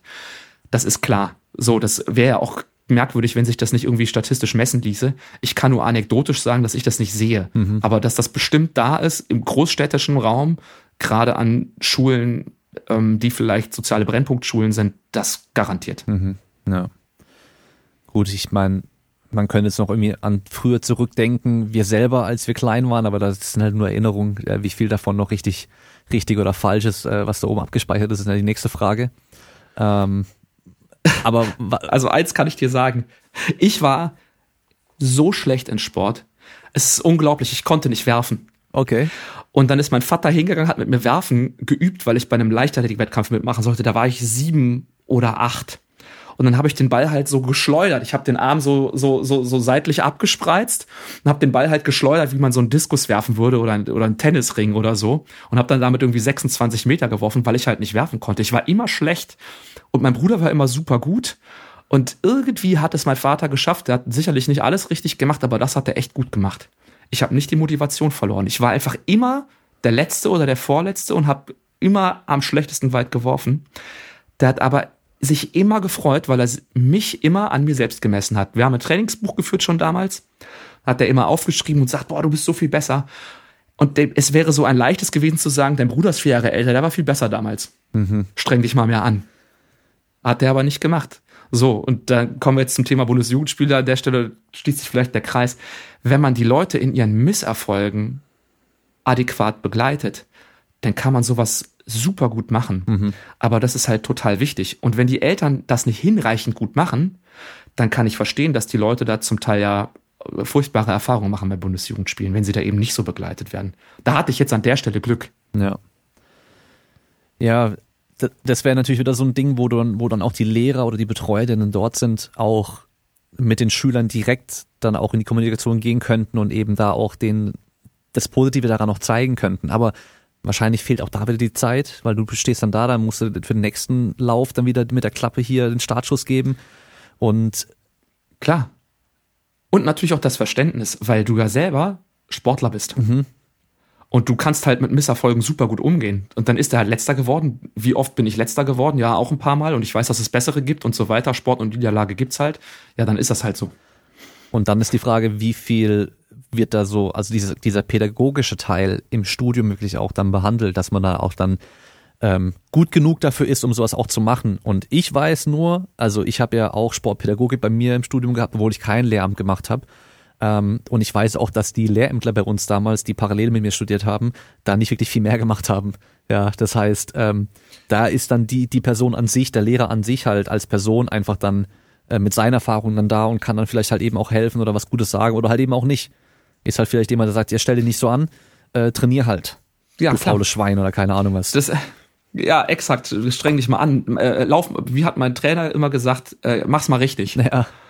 Ja, danke. Das ist ja geil. Ja, ja. Das hat mir jetzt wahnsinnig geholfen. Das ist so wie stell dich nicht so an, komm, so schlimm war's doch nicht. Ja, Du bist als letzter ins Ziel gekommen, bist total frustriert, holst und bist am Boden zerstört und äh, ziehst diese Leidensgeschichte vielleicht sowieso schon Jahre mit dir herum, weil du halt nicht der Sportler bist. Vielleicht bist du in kognitiven Fächern besser, aber letztlich wissen wir alle, dass der Sport viel attraktiver ist, auch in der Peer Group. Und wenn du da immer der Schlechteste bist, dann sieht das nicht gut aus und dann bist du halt gefrustet und dann sagt er ja, komm, äh, so ist doch jetzt vorbei und äh, wird schon. Mhm. Ja, äh, danke für diesen äh, super guten Tipp, ähm, weil der kann damit so ungefähr gar nichts anfangen, weil er sich nicht an, noch schlimmer, der findet, findet, fühlt sich noch nicht mal ernst genommen. Ja. Und das ist so krass, weil die, das ist so, äh, ich bin ja Verfechter von Sport, ne? Aber ich bin eigentlich auch Verfechter von ähm, ja, im weitesten Sinne Psychologie. Wir alle haben ja irgendwie, du, du sagst ja immer, eigentlich wissen wir, wie wir uns gesund ernähren müssen. So, jeder hat ja so ein Gefühl dafür, ne? Aber so von psychischen Grundstrukturen hat einfach keiner irgendeine Ahnung. Also, was sind die psychischen Grundbedürfnisse? Was sind so die inneren Programme, die mich prägen, die mich ausmachen und wie reagiere ich auf in unterschiedlichen Kontexten? Weil ähm, wenn alle irgendwie gleich wären, dann würde der eine mit dem Misserfolg ja komplett genau gleich umgehen wie der andere. Aber da die, dass die unterschiedliche Programme fahren, weil die unterschiedlich sozialisiert sind in ihren Familien, ähm, das sehen ja viele nicht. Die schließen von sich auf andere, genauso wie bei Trainern ja auch, schließen von sich auf andere. One fits all. So, komm, war schon nicht so schlimm. So, weil der meint, es sei schon nicht so schlimm gewesen. Aber für den anderen ist es halt total scheiße. Mhm. Und diese Empathie, die kann ich äh, tatsächlich äh, lernen. Also ohne dass ich jetzt Einflugsvermögen habe, kann ich mich einfach mit den Strukturen beschäftigen. Und im Studium ich weiß, da gibt's Lehrveranstaltungen, ich habe die auch besucht, aber wenn ich versuche, mich zu erinnern, ob ich davon irgendwas mitnehmen konnte, dann eigentlich nicht. Vielleicht kann man beim Studium sagen, da ist es nicht wie anders wie bei euch in der Schule. Es ist einfach nicht Zeit für alles. Das heißt, man hat ja, für jedes Fach irgendwie nur so ein bisschen Zeit. Hast einmal die Woche dann eine Stunde oder sowas oder eineinhalb vielleicht für, mit dem einen Fach. Ein Semester, ein halbes Jahr dann sind da noch da Ferien dazwischen und sonst irgendwas und so und dann am Schluss hast du halt nur ein paar Unterrichtseinheiten gehabt und in der Zeit solltest du dann Sportpsychologie gelernt haben. das geht halt nicht ja. in so einem, also in so einem Studium, wo halt viele Bereiche abgedeckt werden müssen. Das kann nicht ab, adäquat abgedeckt werden. Genauso wie es dann für dich als Leichtathlet halt eben eigentlich ja nicht ausreicht, um jetzt Touren optimal mit den Kindern machen zu können, weil du halt selber auch nur so und so viele Einheiten Touren hattest, wo dann Theorie und Praxis dabei war. Ähm, du dann selber noch trainiert hast für dich wahrscheinlich, für die Prüfung und so, auch für die Eingangsprüfung damals. Klar. Ähm, aber das war halt dann trotzdem nicht viel. Das war dann nicht so wie der Turner, der halt fünf Jahre im Verein war und dann halt einfach viel mehr Erfahrung einfach auch hat. Und äh, deswegen auch da kann es halt, kann man nicht optimal im Endeffekt vorbereitet sein. Und das ist wahrscheinlich halt genau das gleiche Problem, nur, äh, nur woanders so. Klar. Und wenn man da jetzt mal versucht, mal irgendwie in einer Lösung zu formulieren, dann müsste ja die Lösung eigentlich heißen, ähm, machen wir viele Sachen nicht hinreichend gut oder machen wir deutlich weniger Sachen und die machen wir aber gut. Ja. So, das wäre, glaube ich, der, so die, die erste Herangehensweise, die man sagt. Und wenn jetzt irgendeiner sagt, wir streichen jetzt irgendein Fach aus dem Fächerkanon, dann wird natürlich der Aufschrei groß sein und es wird nichts passieren, weil das eben Strukturen sind, die festgefahren sind. Wenn jetzt einer sagt, mein zweites Fach ist Sozialwissenschaften, das wird jetzt mal rausgestrichen, was es natürlich nicht wird, weil es ein super wichtiges Fach ist, ist doch klar. Äh, dann wäre mein Aufschrei riesengroß. Das gleiche würden die Historiker sagen, die, die Theologen würden das sagen, die Ethiker würden das sagen, alle möglichen Leute würden sagen, die Künstler, die Musiker, die Physiker, die Chemiker, die Biologen, eine Million Fächer, die aber alle nicht hinreichend gut unterrichten können, stehen sich dann selber auf den Füßen. Und am Ende bleibt es dann dabei, dass du dann irgendwie zwei Stunden Schulsport in der Woche hast mit neun Bewegungsfeldern und sechs, äh, neun Sportbereichen, sechs Inhaltsfeldern und von den neun bist du eigentlich in vieren nicht so super geeignet, da jetzt Modell und Vorbild zu sein. Und eigentlich hast du auch keine Zeit. Hm. Das ist die Frage. So wie es scheint, am System werden wir so schnell, äh, so, so einfach sowieso nicht und auch so schnell höchstwahrscheinlich. Selbst wenn wir was ändern würden, würde es wahrscheinlich zehn Jahre dauern, bis die Änderung wirklich in Kraft treten würde. So, ähm, was machen wir jetzt dann? Also was machen wir? Ich meine, wir alle, die jetzt hier zuhören, wir sind ähm, alle sportbegeistert. Wir sind bestimmt noch einige, die jetzt schon irgendwie Nachwuchs haben, so wie du und ich, die noch jung sind, die jetzt die Kinder noch sehr, sehr stark prägen. Ähm, sind vielleicht aber auch ähm, selber Leute, die als Trainer arbeiten oder auch einfach gerne irgendwie in irgendeiner Form unterstützen würden. Also, was können wir machen? Also zunächst mal, ich glaube, das, was wir gerade gesagt haben, ist wahrscheinlich, klingt sehr frustrierend. Hm. Ähm, ich will vielleicht so ein bisschen abmildernd noch hinzufügen, wenn wir sehen, ähm, welche zum Teil ja doch herausragende Sportkarrieren sich in Deutschland entwickeln und wenn wir erkennen, ähm, welche beruflichen Erfolgsgeschichten, Stichwort Steigerung Bruttoinlandsprodukt, Wirtschaftswachstum, Innovationsfähigkeit, so scheiße kann es ja dann eigentlich nicht sein. So, ne? Wenn wir jetzt am Optimalfall das messen, wie gut könnte es sein und wir vergleichen es, dann klingt es vielleicht so, ja, es ist eigentlich alles scheiße, aber eigentlich ist es dann im weltweiten Maßstab doch ganz okay doch eigentlich ganz gut. So, ne? Das würde ich so abmildern vielleicht dazu sagen, aber es ist so ein bisschen frustrierend, wenn, wenn du betrachtest, so mit den Dingen, die eigentlich auf dem Tisch liegen, so der Elefant im Raum, aber an den geht keiner ran, weil das einfach unmöglich ist, den umzuschmeißen oder so, ne?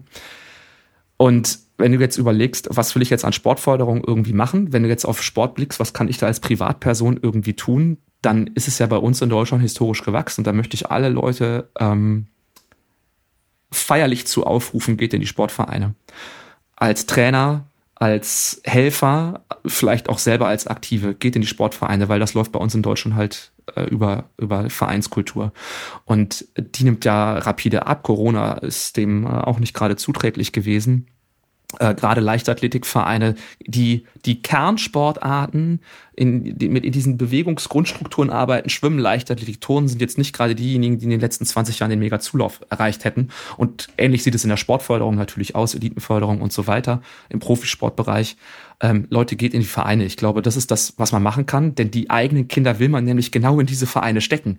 Wenn da aber keiner ist, der die Arbeit macht, dann gibt's auch keine Sportvereine, ähm, ähm, äh, die man besuchen könnte. Und wenn wir jetzt sagen, gut, dann privatisieren wir den ganzen Kram und bezahlen halt teures Geld, dann zahlst du halt für einen Anfängerschwimmkurs 270 Euro. Wer kann sich das leisten? Ja, die obersten 30 Prozent oder diejenigen, die es sich leisten wollen.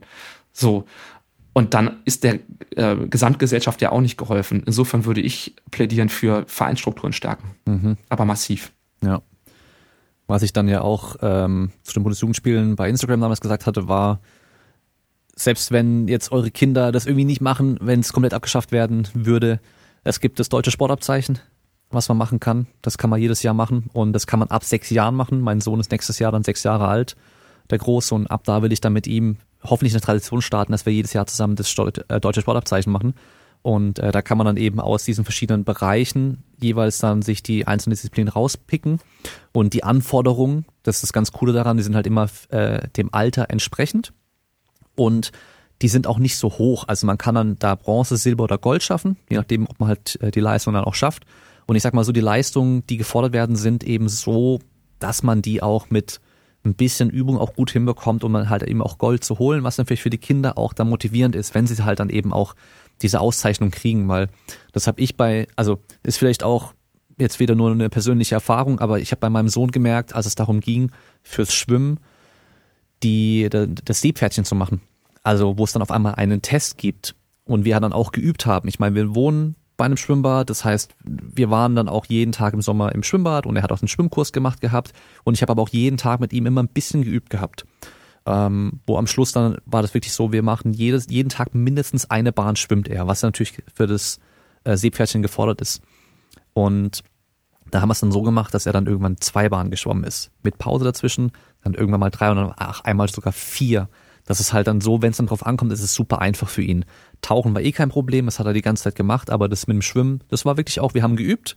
Ich habe auch Zeit investiert und ähm, selbst wenn es irgendwie schwer und anstrengend war, habe ich immer versucht, ihm zu zeigen, so, das war jetzt schon besser als letztes Mal. Also immer so dieses, ihm auch die Erfolge aufzeigen. Ähm, selbst wenn er nur die eine Bahn genauso geschwommen ist wie beim letzten Mal, äh, war, es war einfacher, er hat es besser gemacht, er hat den Arm, also mit den Armen und Beinen bis zum Schluss auch richtig gemacht und hat nicht wieder angefangen zu paddeln und sowas. Ähm, also auch da eben zu versuchen, das irgendwie zu verpacken, dass es den Kindern dann auch Spaß macht. Und ähm, da habe ich jetzt noch ein Beispiel, das war nämlich gerade erst vor ein paar Tagen. Da ist mein Sohn mit einem Kumpel aus dem Kindergarten, waren wir auch im Schwimmbad, ähm, dann auf die Wiese zum Fußball spielen, einfach mit so einem kleinen Ball. Ähm, und der Kleine, der, der andere, der, der will halt irgendwie schon Fußball spielen oder soll auch Fußball spielen, weil dem sein Vater kam dann dazu. Und er hat mich dann gleich gefragt, ob meiner schon Fußball spielt. Ich so, nö. Sagte, ah, hat er nicht so Interesse? Sag ich so, ah, also von mir aus soll er ja nicht. Ich, ich bin jetzt nicht unbedingt Fan davon. Ähm, aber er von sich Klar. aus will eigentlich auch nicht, nur weil es halt irgendwie ein anderer Kumpel manchmal da, also da jetzt angefangen hat, weiß er das und hat es vielleicht auch mal im Kopf so. Aber es ist nicht so, dass er von sich aus sagt, er will Fußball spielen. Und dann habe ich aber rausgehört, dass der andere will, dass sein Sohn auf jeden Fall es dann mit dem Fußballball anfängt, wenn der alt genug ist. Ähm, und da habe ich dann auch sofort gemerkt, die haben dann einfach nur so gekickt so ein bisschen, dann irgendwann so halt, der eine war Torwart und mein Sohn hat dann halt geschossen. Und für meinen Sohn war das halt eher so, wie so ein Kamehameha-mäßig neben Anlauf, wow, und dann schieße ich den Ball halt, weißt du, so eher so. Und der andere hat natürlich immer versucht, ihn zu halten und sobald er dann mal in dem Tor stand, also hinter der Linie stand, das war im Schwimmbad, also Gras ohne Linien und einem kleinen Tor und sowas, aber sobald er hinten mhm. dran stand, hat der andere gleich ey, wo stehst du? Also direkt so aggressiv angefangen und ihm, also so wirklich so Helikopter-Parenting irgendwie das, also in ein paar Jahren steht der wahrscheinlich am, am Spielrand und prügelt sich halb im Schiedsrichter, wenn der was pfeift, weißt du so. Ähm, und ich habe zu meiner Frau schon gesagt, ich bin mir sicher, dass in ein paar Jahren wird der Junge wahrscheinlich keinen Bock mehr auf Kicken haben, wenn es mhm. halt so weitergeht. Jetzt, wo er noch nicht mal richtig Fußball spielt, ist es schon so, dass es halt so aggressiv und mit Druck und nicht einfach spielerisch und mit Spaß, was natürlich dann echt ein schlechtes Umfeld ist für, für Sport und auch Motivation und langfristig und sowas. Das ist halt echt Exakt. schwierig. Wenn du, jetzt als wenn du jetzt der DFB bist und du überlegst dir, wie können wir dem zuvorkommen, dann veränderst du einfach ähm, die Zielsportart minimal mit zwei Toren, nimmst da den ganzen Druck raus und hast auf einmal Kinder, die Freude am Fußball haben, wo nicht der Fußballpapa daneben steht und brüllt, knick den um und da sind irgendwie Sechsjährige auf dem ja. Feld. Das passiert dann nämlich nicht, weil ähm, die nicht äh, den großen Sport abbilden und imitieren. Ich meine, die lassen sich trotzdem alle fallen wie die Spitzenspieler und, und halten die Arme, die Hände vors Gesicht und machen alle Gesten und, und Mimiken nach, äh, wie die Großen, obwohl die erst sechs Jahre alt sind und es auch um nichts geht, ja. Ähm, aber äh, da, äh, dahingehend kann ich das voll verstehen, weil gerade ja Fußball, jetzt auch nur anekdotisch, aber das kann man bestimmt messen, ähm, ist ja äh, per se eine Sportart, in der der Ton aufgrund auch des Zulaufs aus verschiedenen gesellschaftlichen Gruppen so ist, dass der Ton da sehr rau ist, sage ich mal. Da musst du schon persönlich sehr stabil und konsistent sein, den gut auszuhalten, ähm, weil da die Ansprache eine ganz andere ist. Also auch sowieso, ich weiß noch im Sportstudium hatte ich Fußballkurs zwei Semester. Ich konnte halt schnell rennen als Leichtathlet und äh, bin dann halt immer in den Kontern super schnell nach vorne gerannt, aber ich habe halt ganz, ganz viele Kompetenzen, nicht was Orientierung im Raum, Mitspieler und so weiter als Individualsportler, die kriegst du halt auch nicht. So, das Thema hatten wir ja vorhin. Und wenn ich dann zurechtgewiesen wurde, war das ein Ton, den ich überhaupt nicht gewohnt war, weil in der Leichtathletik wird, werde ich von meinem, wenn du Staffelwechsel machst und der Wechsel war nicht so gut, dann brüllt er nicht, Mann, Junge, mach das mal richtig brüllt, wird, auf dem Platz brüllt dich keiner so an. Oder wenn du jetzt beim Tricken irgendwas machst, kriegst ein Partnerfeedback, brüllt ja auch keiner. Mensch, Damien, warum hast du da, da irgendwie die, das Bein so gezogen? Was bist du für ein Idiot, so, ne? Aber auf dem Platz ist es offenbar im, im Eifer des Gefechts, in der Emotion oder auch einfach, weil die Leute irgendwie viel weniger sensibel sind, weil sie eben so geprägt wurden ähm, so dass ich das meinem Sohn eigentlich nicht antun wollte. Und jetzt bin ich ganz zufrieden, dass ein kleiner Dorfverein ist, ähm, wo auch die eigenen Eltern mit Trainer sind und der Ton ist da ganz anders. Ja, um ehrlich zu sein, das ist auch mit der Grund, warum ich da jetzt auch keinen Bock drauf habe, weil wir haben direkt den Fußballplatz Klar. um die Ecke und ich, das hört sich jetzt echt assi an, aber ich sehe halt einfach, ich sehe es halt einfach, weißt du, wie die dann da zum Training hinlaufen und zurücklaufen und wie da gesprochen wird und äh, dann werden die Glasflaschen irgendwie rumgeworfen. Also wirklich so, es ist schon ähm, hier bei uns nicht ganz so geil, würde ich mal sagen. Da habe ich äh, weniger Bock drauf. Klar. Ähm, und das ist auch irgendwie aber so diese, diese, diese, diese Dissonanz, diese kognitive, weil du einerseits ja wahrscheinlich irgendwie auch weißt, so irgendwie soziale Durchmischung ist voll wichtig und so und du musst auch Erfahrungen machen und die gesellschaftlichen Gruppen zu segregieren ist nicht die Lösung. Und andererseits denkst du, aber nicht mein Sohn. Ja, ich, ich so, wird, ich kann halt beide Perspektiven, kann ich so voll verstehen. Wird früh genug noch äh, mit dem allen Berührung haben, äh, spätestens in der Schule und so, aber ähm, in der Freizeit, im Sport irgendwie, ich weiß nicht. Also ja, also du hast ja auch schon gesagt, so das äh, Fußball oder habe ich vorhin auch schon angesprochen, wird halt schon sehr früh sehr, äh, sehr spezialisiert schon, ähm, sehr früh und ähm, da, davon bin ich ja kein Fan und viel ausprobieren, viele verschiedene Sachen erstmal machen, ist natürlich äh, mit das Beste, so gehen wir davon mal aus für Kinder, ja, also was ähm, Motorik und äh, Training und so weiter angeht, dass sie einfach viele verschiedene Sportarten gelernt haben oder ausprobiert haben und sich dann erst später spezialisieren. Und beim Fußball geht's halt schon ganz, ganz schnell, ganz, ganz früh los. Das heißt, ja, nee, du kannst jetzt nicht noch nebenher noch Tennis spielen oder sonst irgendwas, weil wir haben jetzt, keine Ahnung, schon vier, fünfmal die Woche vielleicht auch Training. Und äh, wenn du wenn du gut spielen willst und ähm, in die nächste höhere Ding reinkommen willst oder Förderung und sowas, dann musst du dich jetzt entscheiden. Und es sind aber noch kleine Kinder eigentlich, weißt du so. Ähm, deswegen bin ich auch nicht so ein Fan davon. Aber ja, äh, jetzt sind wir, sind wir ein bisschen vom, vom Thema abgewichen. Aber das, das mit diesem Beispiel. Warum Leichtathletik die bessere Sportart ist, ne? Ja, gibt's noch viel anderes, würde ich sagen. Aber Leichtathletik gehört auf jeden Fall auch dazu. ähm, aber zu den besseren. Aber das mit diesem Beispiel, mit der Kommunikation, wie man das mit den Kindern machen kann, das ist halt genauso auch so ein Thema eben für, für die Lehrer, die jetzt auch zuhören, die dann auch mit den, mit den Kindern irgendwie zu tun haben. Und das, was du vorhin, vorher auch gesagt hast, ja, ist so nicht so schlimm oder stell dir nicht so an. Das ist ja, das wirst du wahrscheinlich genauso haben wie ich auch. Also, wenn man so ein fünf-, sechsjähriges Kind irgendwie hat oder vielleicht auch sieben oder auch noch jünger, dann denkt man sich ja eigentlich die ganze Zeit, jetzt stell dich doch nicht so an ist doch alles nicht so schlimm, weißt du, so mach doch jetzt kein Drama. Ja, klar. Das ist doch, aber bei dem kleinen Kind ist es halt einfach noch so, dass da halt, da muss nur eine kleine Sache ein bisschen schief gehen und die Welt bricht zusammen. Und man hat, die haben auf einmal einen Heulkrampf und keine Ahnung was. Und, und da darf man halt nicht einfach dieses dann, ja, jetzt stell dich halt nicht so an, sondern da muss man halt eben so ein bisschen feinfühliger daran gehen. Und es gibt aber auch bestimmt Momente, wo das auch gut ist, dass man denen halt auch zeigt, es ist halt auch echt nicht so wild. Und auch da sind wir als Eltern dann wieder das Vorbild irgendwie auch oder auch als Trainer. Ja, also wenn, wenn deine, wenn eure Kinder dann auch sehen, dass ihr selber noch was macht, das ist wahrscheinlich mit das Beste überhaupt, wenn die sehen, ihr seid selber noch dran. Mein Sohn hat mich auch mal gefragt, warum ich trainiere. Also warum ich äh, so oft Krafttraining mache und sowas. Und das ist natürlich dann auch wieder einfach geil, weil du dann eine Möglichkeit hast, ihm zu erklären, warum du das machst. Ja, also ich mache das halt, um besser zu werden. Und weißt du auch warum? Ja, also man macht es ja, um besser zu werden und, und da muss man halt viel und lange dafür arbeiten, damit da auch was passiert und, und von nichts kommt nichts und so. Und dann, das ist dann auch klar, weißt du so. Und das, das verstehen die dann auch.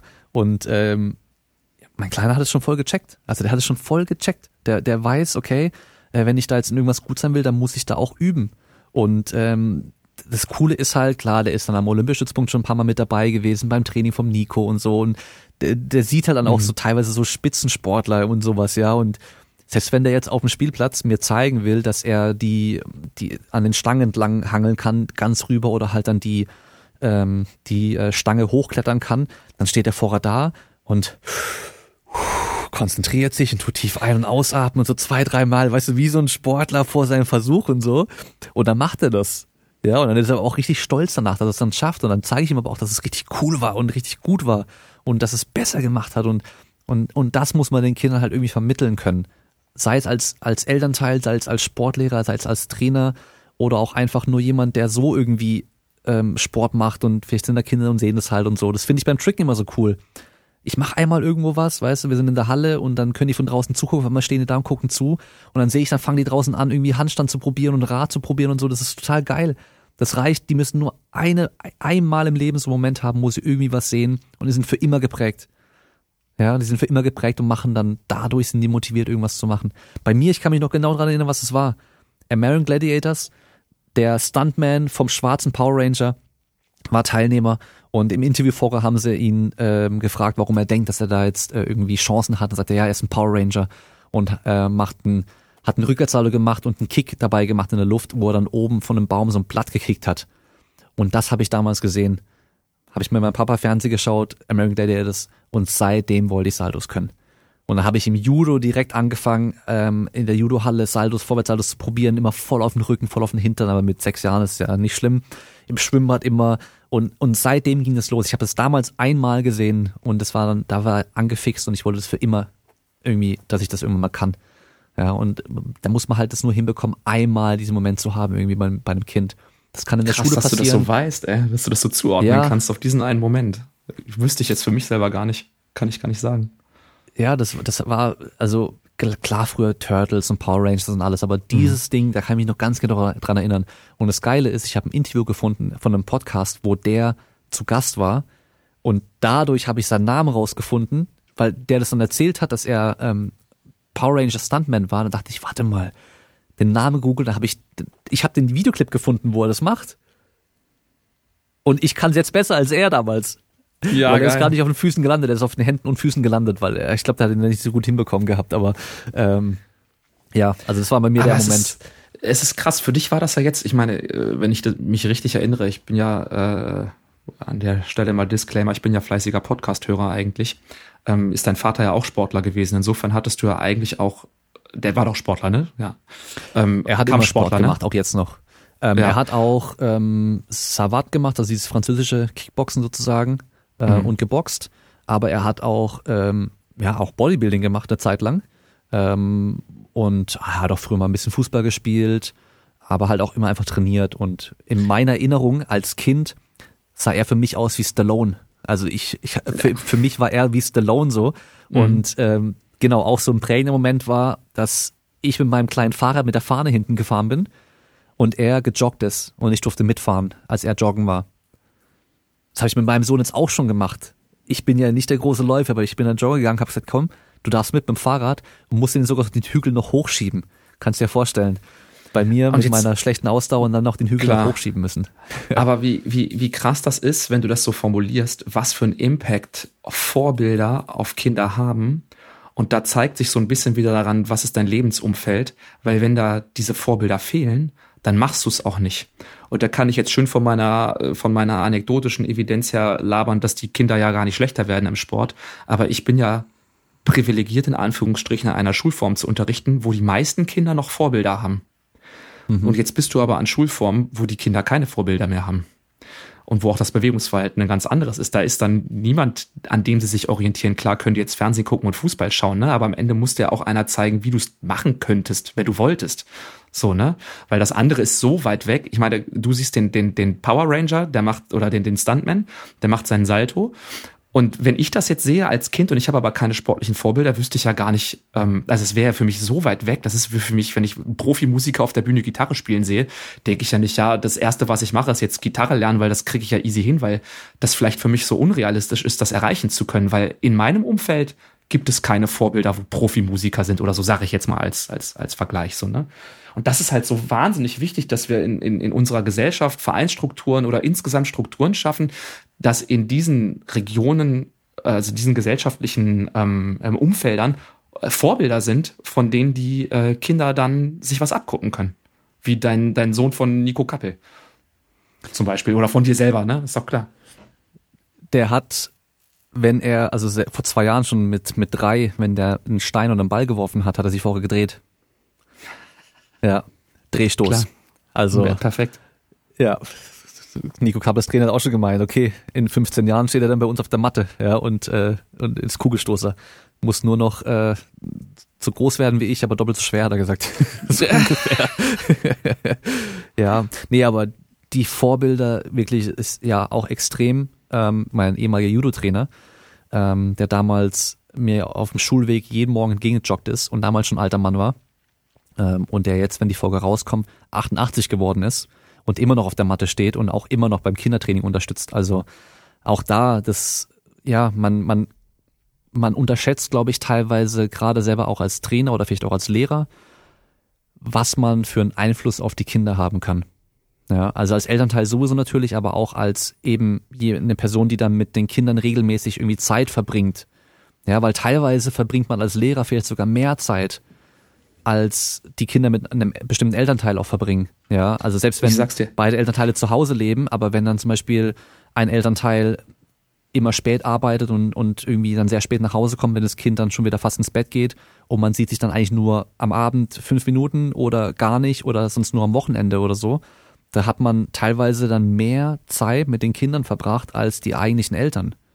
Also das darf man auch nicht unterschätzen genau daran denke ich so oft. Ähm, mein, mein, mein Trainer ist, steht auch immer noch auf dem Platz. Äh, Hans-Joachim Lobinger, 82 Jahre alt. Also eine ähnliche Story auch. Er kann halt nicht mehr so, ne? Aber ich, der war im Prinzip sowas wie eine Vaterfigur für mich zwischen, weiß ich nicht, äh, 14 und 31. Also 17 mhm. Jahre Leistungssport. Und ohne den, weiß ich nicht, würde ich wahrscheinlich, hätte ich geraucht, gesoffen und garantiert keinen Schulabschluss gemacht oder so. Also wenn der nicht gesagt hätte, du bist äh, sehr wichtig, obwohl ich ja mit meinen Leistungen, obwohl ich sehr hart trainiert habe, wirklich weit weg davon war, ähm, irgendwas zu reißen damit. Ne? Aber ja, das sind ganz, ganz wichtige ähm, Erfahrungen für Kinder. Hm. Ja, so dann bekommst du zum Schluss nochmal das Wort, so wie immer. Du kennst es ja, du bist Podcasthörer. Ja. Ein paar Leute hören zu. Vielleicht hast du einfach nochmal einen Appell an alle, die jetzt zuhören. Und ich habe im Endeffekt auch nochmal eine Frage. Und zwar, weil ich habe immer wieder den Gedanken gehabt, eigentlich hätte ich schon auch echt Bock, irgendwie in der Schule mit Kids Sport zu machen. Also ich habe da auch immer noch irgendwie Bock drauf. Ähm, eben weil man die Kinder teilweise so richtig cool motivieren kann und eben vielleicht auch prägen kann, denen irgendwas Gutes mit auf den Weg geben kann. Ähm, vielleicht auch einfach nochmal andere Ansätze reinbringen kann. Ich meine, klar, ich habe jetzt äh, Sport studiert, ich habe einen Bachelor, aber ähm, nicht auf Lehramt, das heißt, mir fehlt theoretisch noch was, aber es gibt ja diesen Fachkräftemangel und ich habe auch, ähm, ich weiß gar nicht mehr, wo es war, ähm, irgendwie eine Anzeige gesehen gehabt, dass man irgendwie auch in, an Schulen als Quereinsteiger, also unabhängig vom Fach teilweise mittlerweile auch irgendwie reinkommen kann. Gibt es da jetzt auch irgendwie Möglichkeiten, dass jemand wie ich oder jemand anderes, der jetzt irgendwie zuhört, vielleicht gerade auch erstmal nur für den Sport oder vielleicht auch Musik oder Kunst, also sind ja, glaube ich, die Fächer, die jetzt nochmal ein bisschen anders sind, wie eben jetzt irgendwie Mathe oder sonst irgendwas, ähm, dass man da irgendwie was anbieten kann? Klar. Also ähm, das sind, ha, da gibt es äh, Stichwort Abkürzungsfimmel, äh, die sogenannten OBAS-Stellen. Ich weiß jetzt auch nicht genau, wofür diese Abkürzung steht, aber in meinem Kollegium sind sehr viele ähm, ähm, Kolleginnen und Kollegen, die über den Quereinstieg in den Lehrberuf reingekommen sind. Ähm, es ist irgendwie bei uns äh, relativ lustig. Wir haben irgendwie zehn, elf, zwölf Leute, die promoviert sind, die äh, sicherlich nicht vorhatten, Lehrer zu werden, die über einen Quereinstieg rein sind, vor allem in den Naturwissenschaften, die zum Teil im Übrigen äh, trotzdem, in Anführungsstrichen, obwohl sie, obwohl ihnen die Pädagogik im Studium fehlt, aber was die Pädagogik bedeutet, haben wir gerade eben kurz angerissen im Studium, ähm, fantastische Lehrer sind. Ähm, in, ja, äh, es gibt die Möglichkeit, ähm, wie das jetzt en Detail ist, äh, kann ich nicht sagen, aber da werden Stellen ausgeschrieben für Leute, die einen entsprechenden Abschluss haben in bestimmten Fachbereichen. Maschinenbauer zum Beispiel für Mathematik oder Naturwissenschaftler in anderen Bereichen, die dann ähm, über so ein etwas anderes Referendariat als das klassische Referendariat in den Schuldienst ähm, gelangen können. Das ist mhm. durchaus möglich. Und dann gibt's wahrscheinlich noch die AGs auch, oder? Weil die gab es früher bei mir nämlich. Klar, es gibt AGs, im Moment machen das bei uns nur Lehrer. Ähm, es gibt immer wieder Vereinskooperationen, aber das ist dann davon ähm, so ein bisschen äh, losgelöst von diesem Konzept, weil das in der Regel auf Ehrenamt beruht und ich glaube, heute macht kaum, also wer macht schon was umsonst? Äh, wenn er nicht dafür unglaublich brennt. So, ne? Und äh, äh, an Schule äh, was umsonst zu machen mit Leuten, die das, äh, gut, in der AG sind die Leute schon freiwillig, aber im Unterricht was umsonst zu machen und Leute zu motivieren, wo man eigentlich, sagen wir mal, lieber mit der Exzellenz trainieren will oder so. Ähm, äh, da findet sich, glaube ich, auch nicht äh, an jeder Ecke jemand, der sagt, boah, äh, ich habe Bock, meine Lieblingssportart zu machen und äh, aber 13 Leute haben, haben gerade andere Interessen oder so. ja, das könnte ein Problem sein. Okay. Gut, dann kriegst du das Mic. Wenn du nichts hast, dann hilft immer dieses, was würdest du selber nochmal mit auf den Weg geben, wenn du jetzt zu Beginn deines, äh, deiner Lehrertätigkeit mit dir selber nochmal reden könntest. Ja, also da gibt's ja vielleicht diese, meine Vorstellung, wie es sein wird und dann die harte Realität, wie es dann eigentlich ist und ähm, diese, man, man hat ja auch mal so die, vielleicht selber noch als, als Erfahrung mit den Lehrern, dass man merkt, so die gibt so ein paar junge Lehrer, die kommen dann frisch an die Schule, sind noch voll motiviert und wollen noch voll viel machen. Und äh, paar Jahre später äh, machen die irgendwie jedes Jahr noch das Gleiche und äh, sind dann schon gezügelt, was es angeht, weil halt die Schüler oder die Schule das irgendwie auch einfach nicht so wirklich zulässt.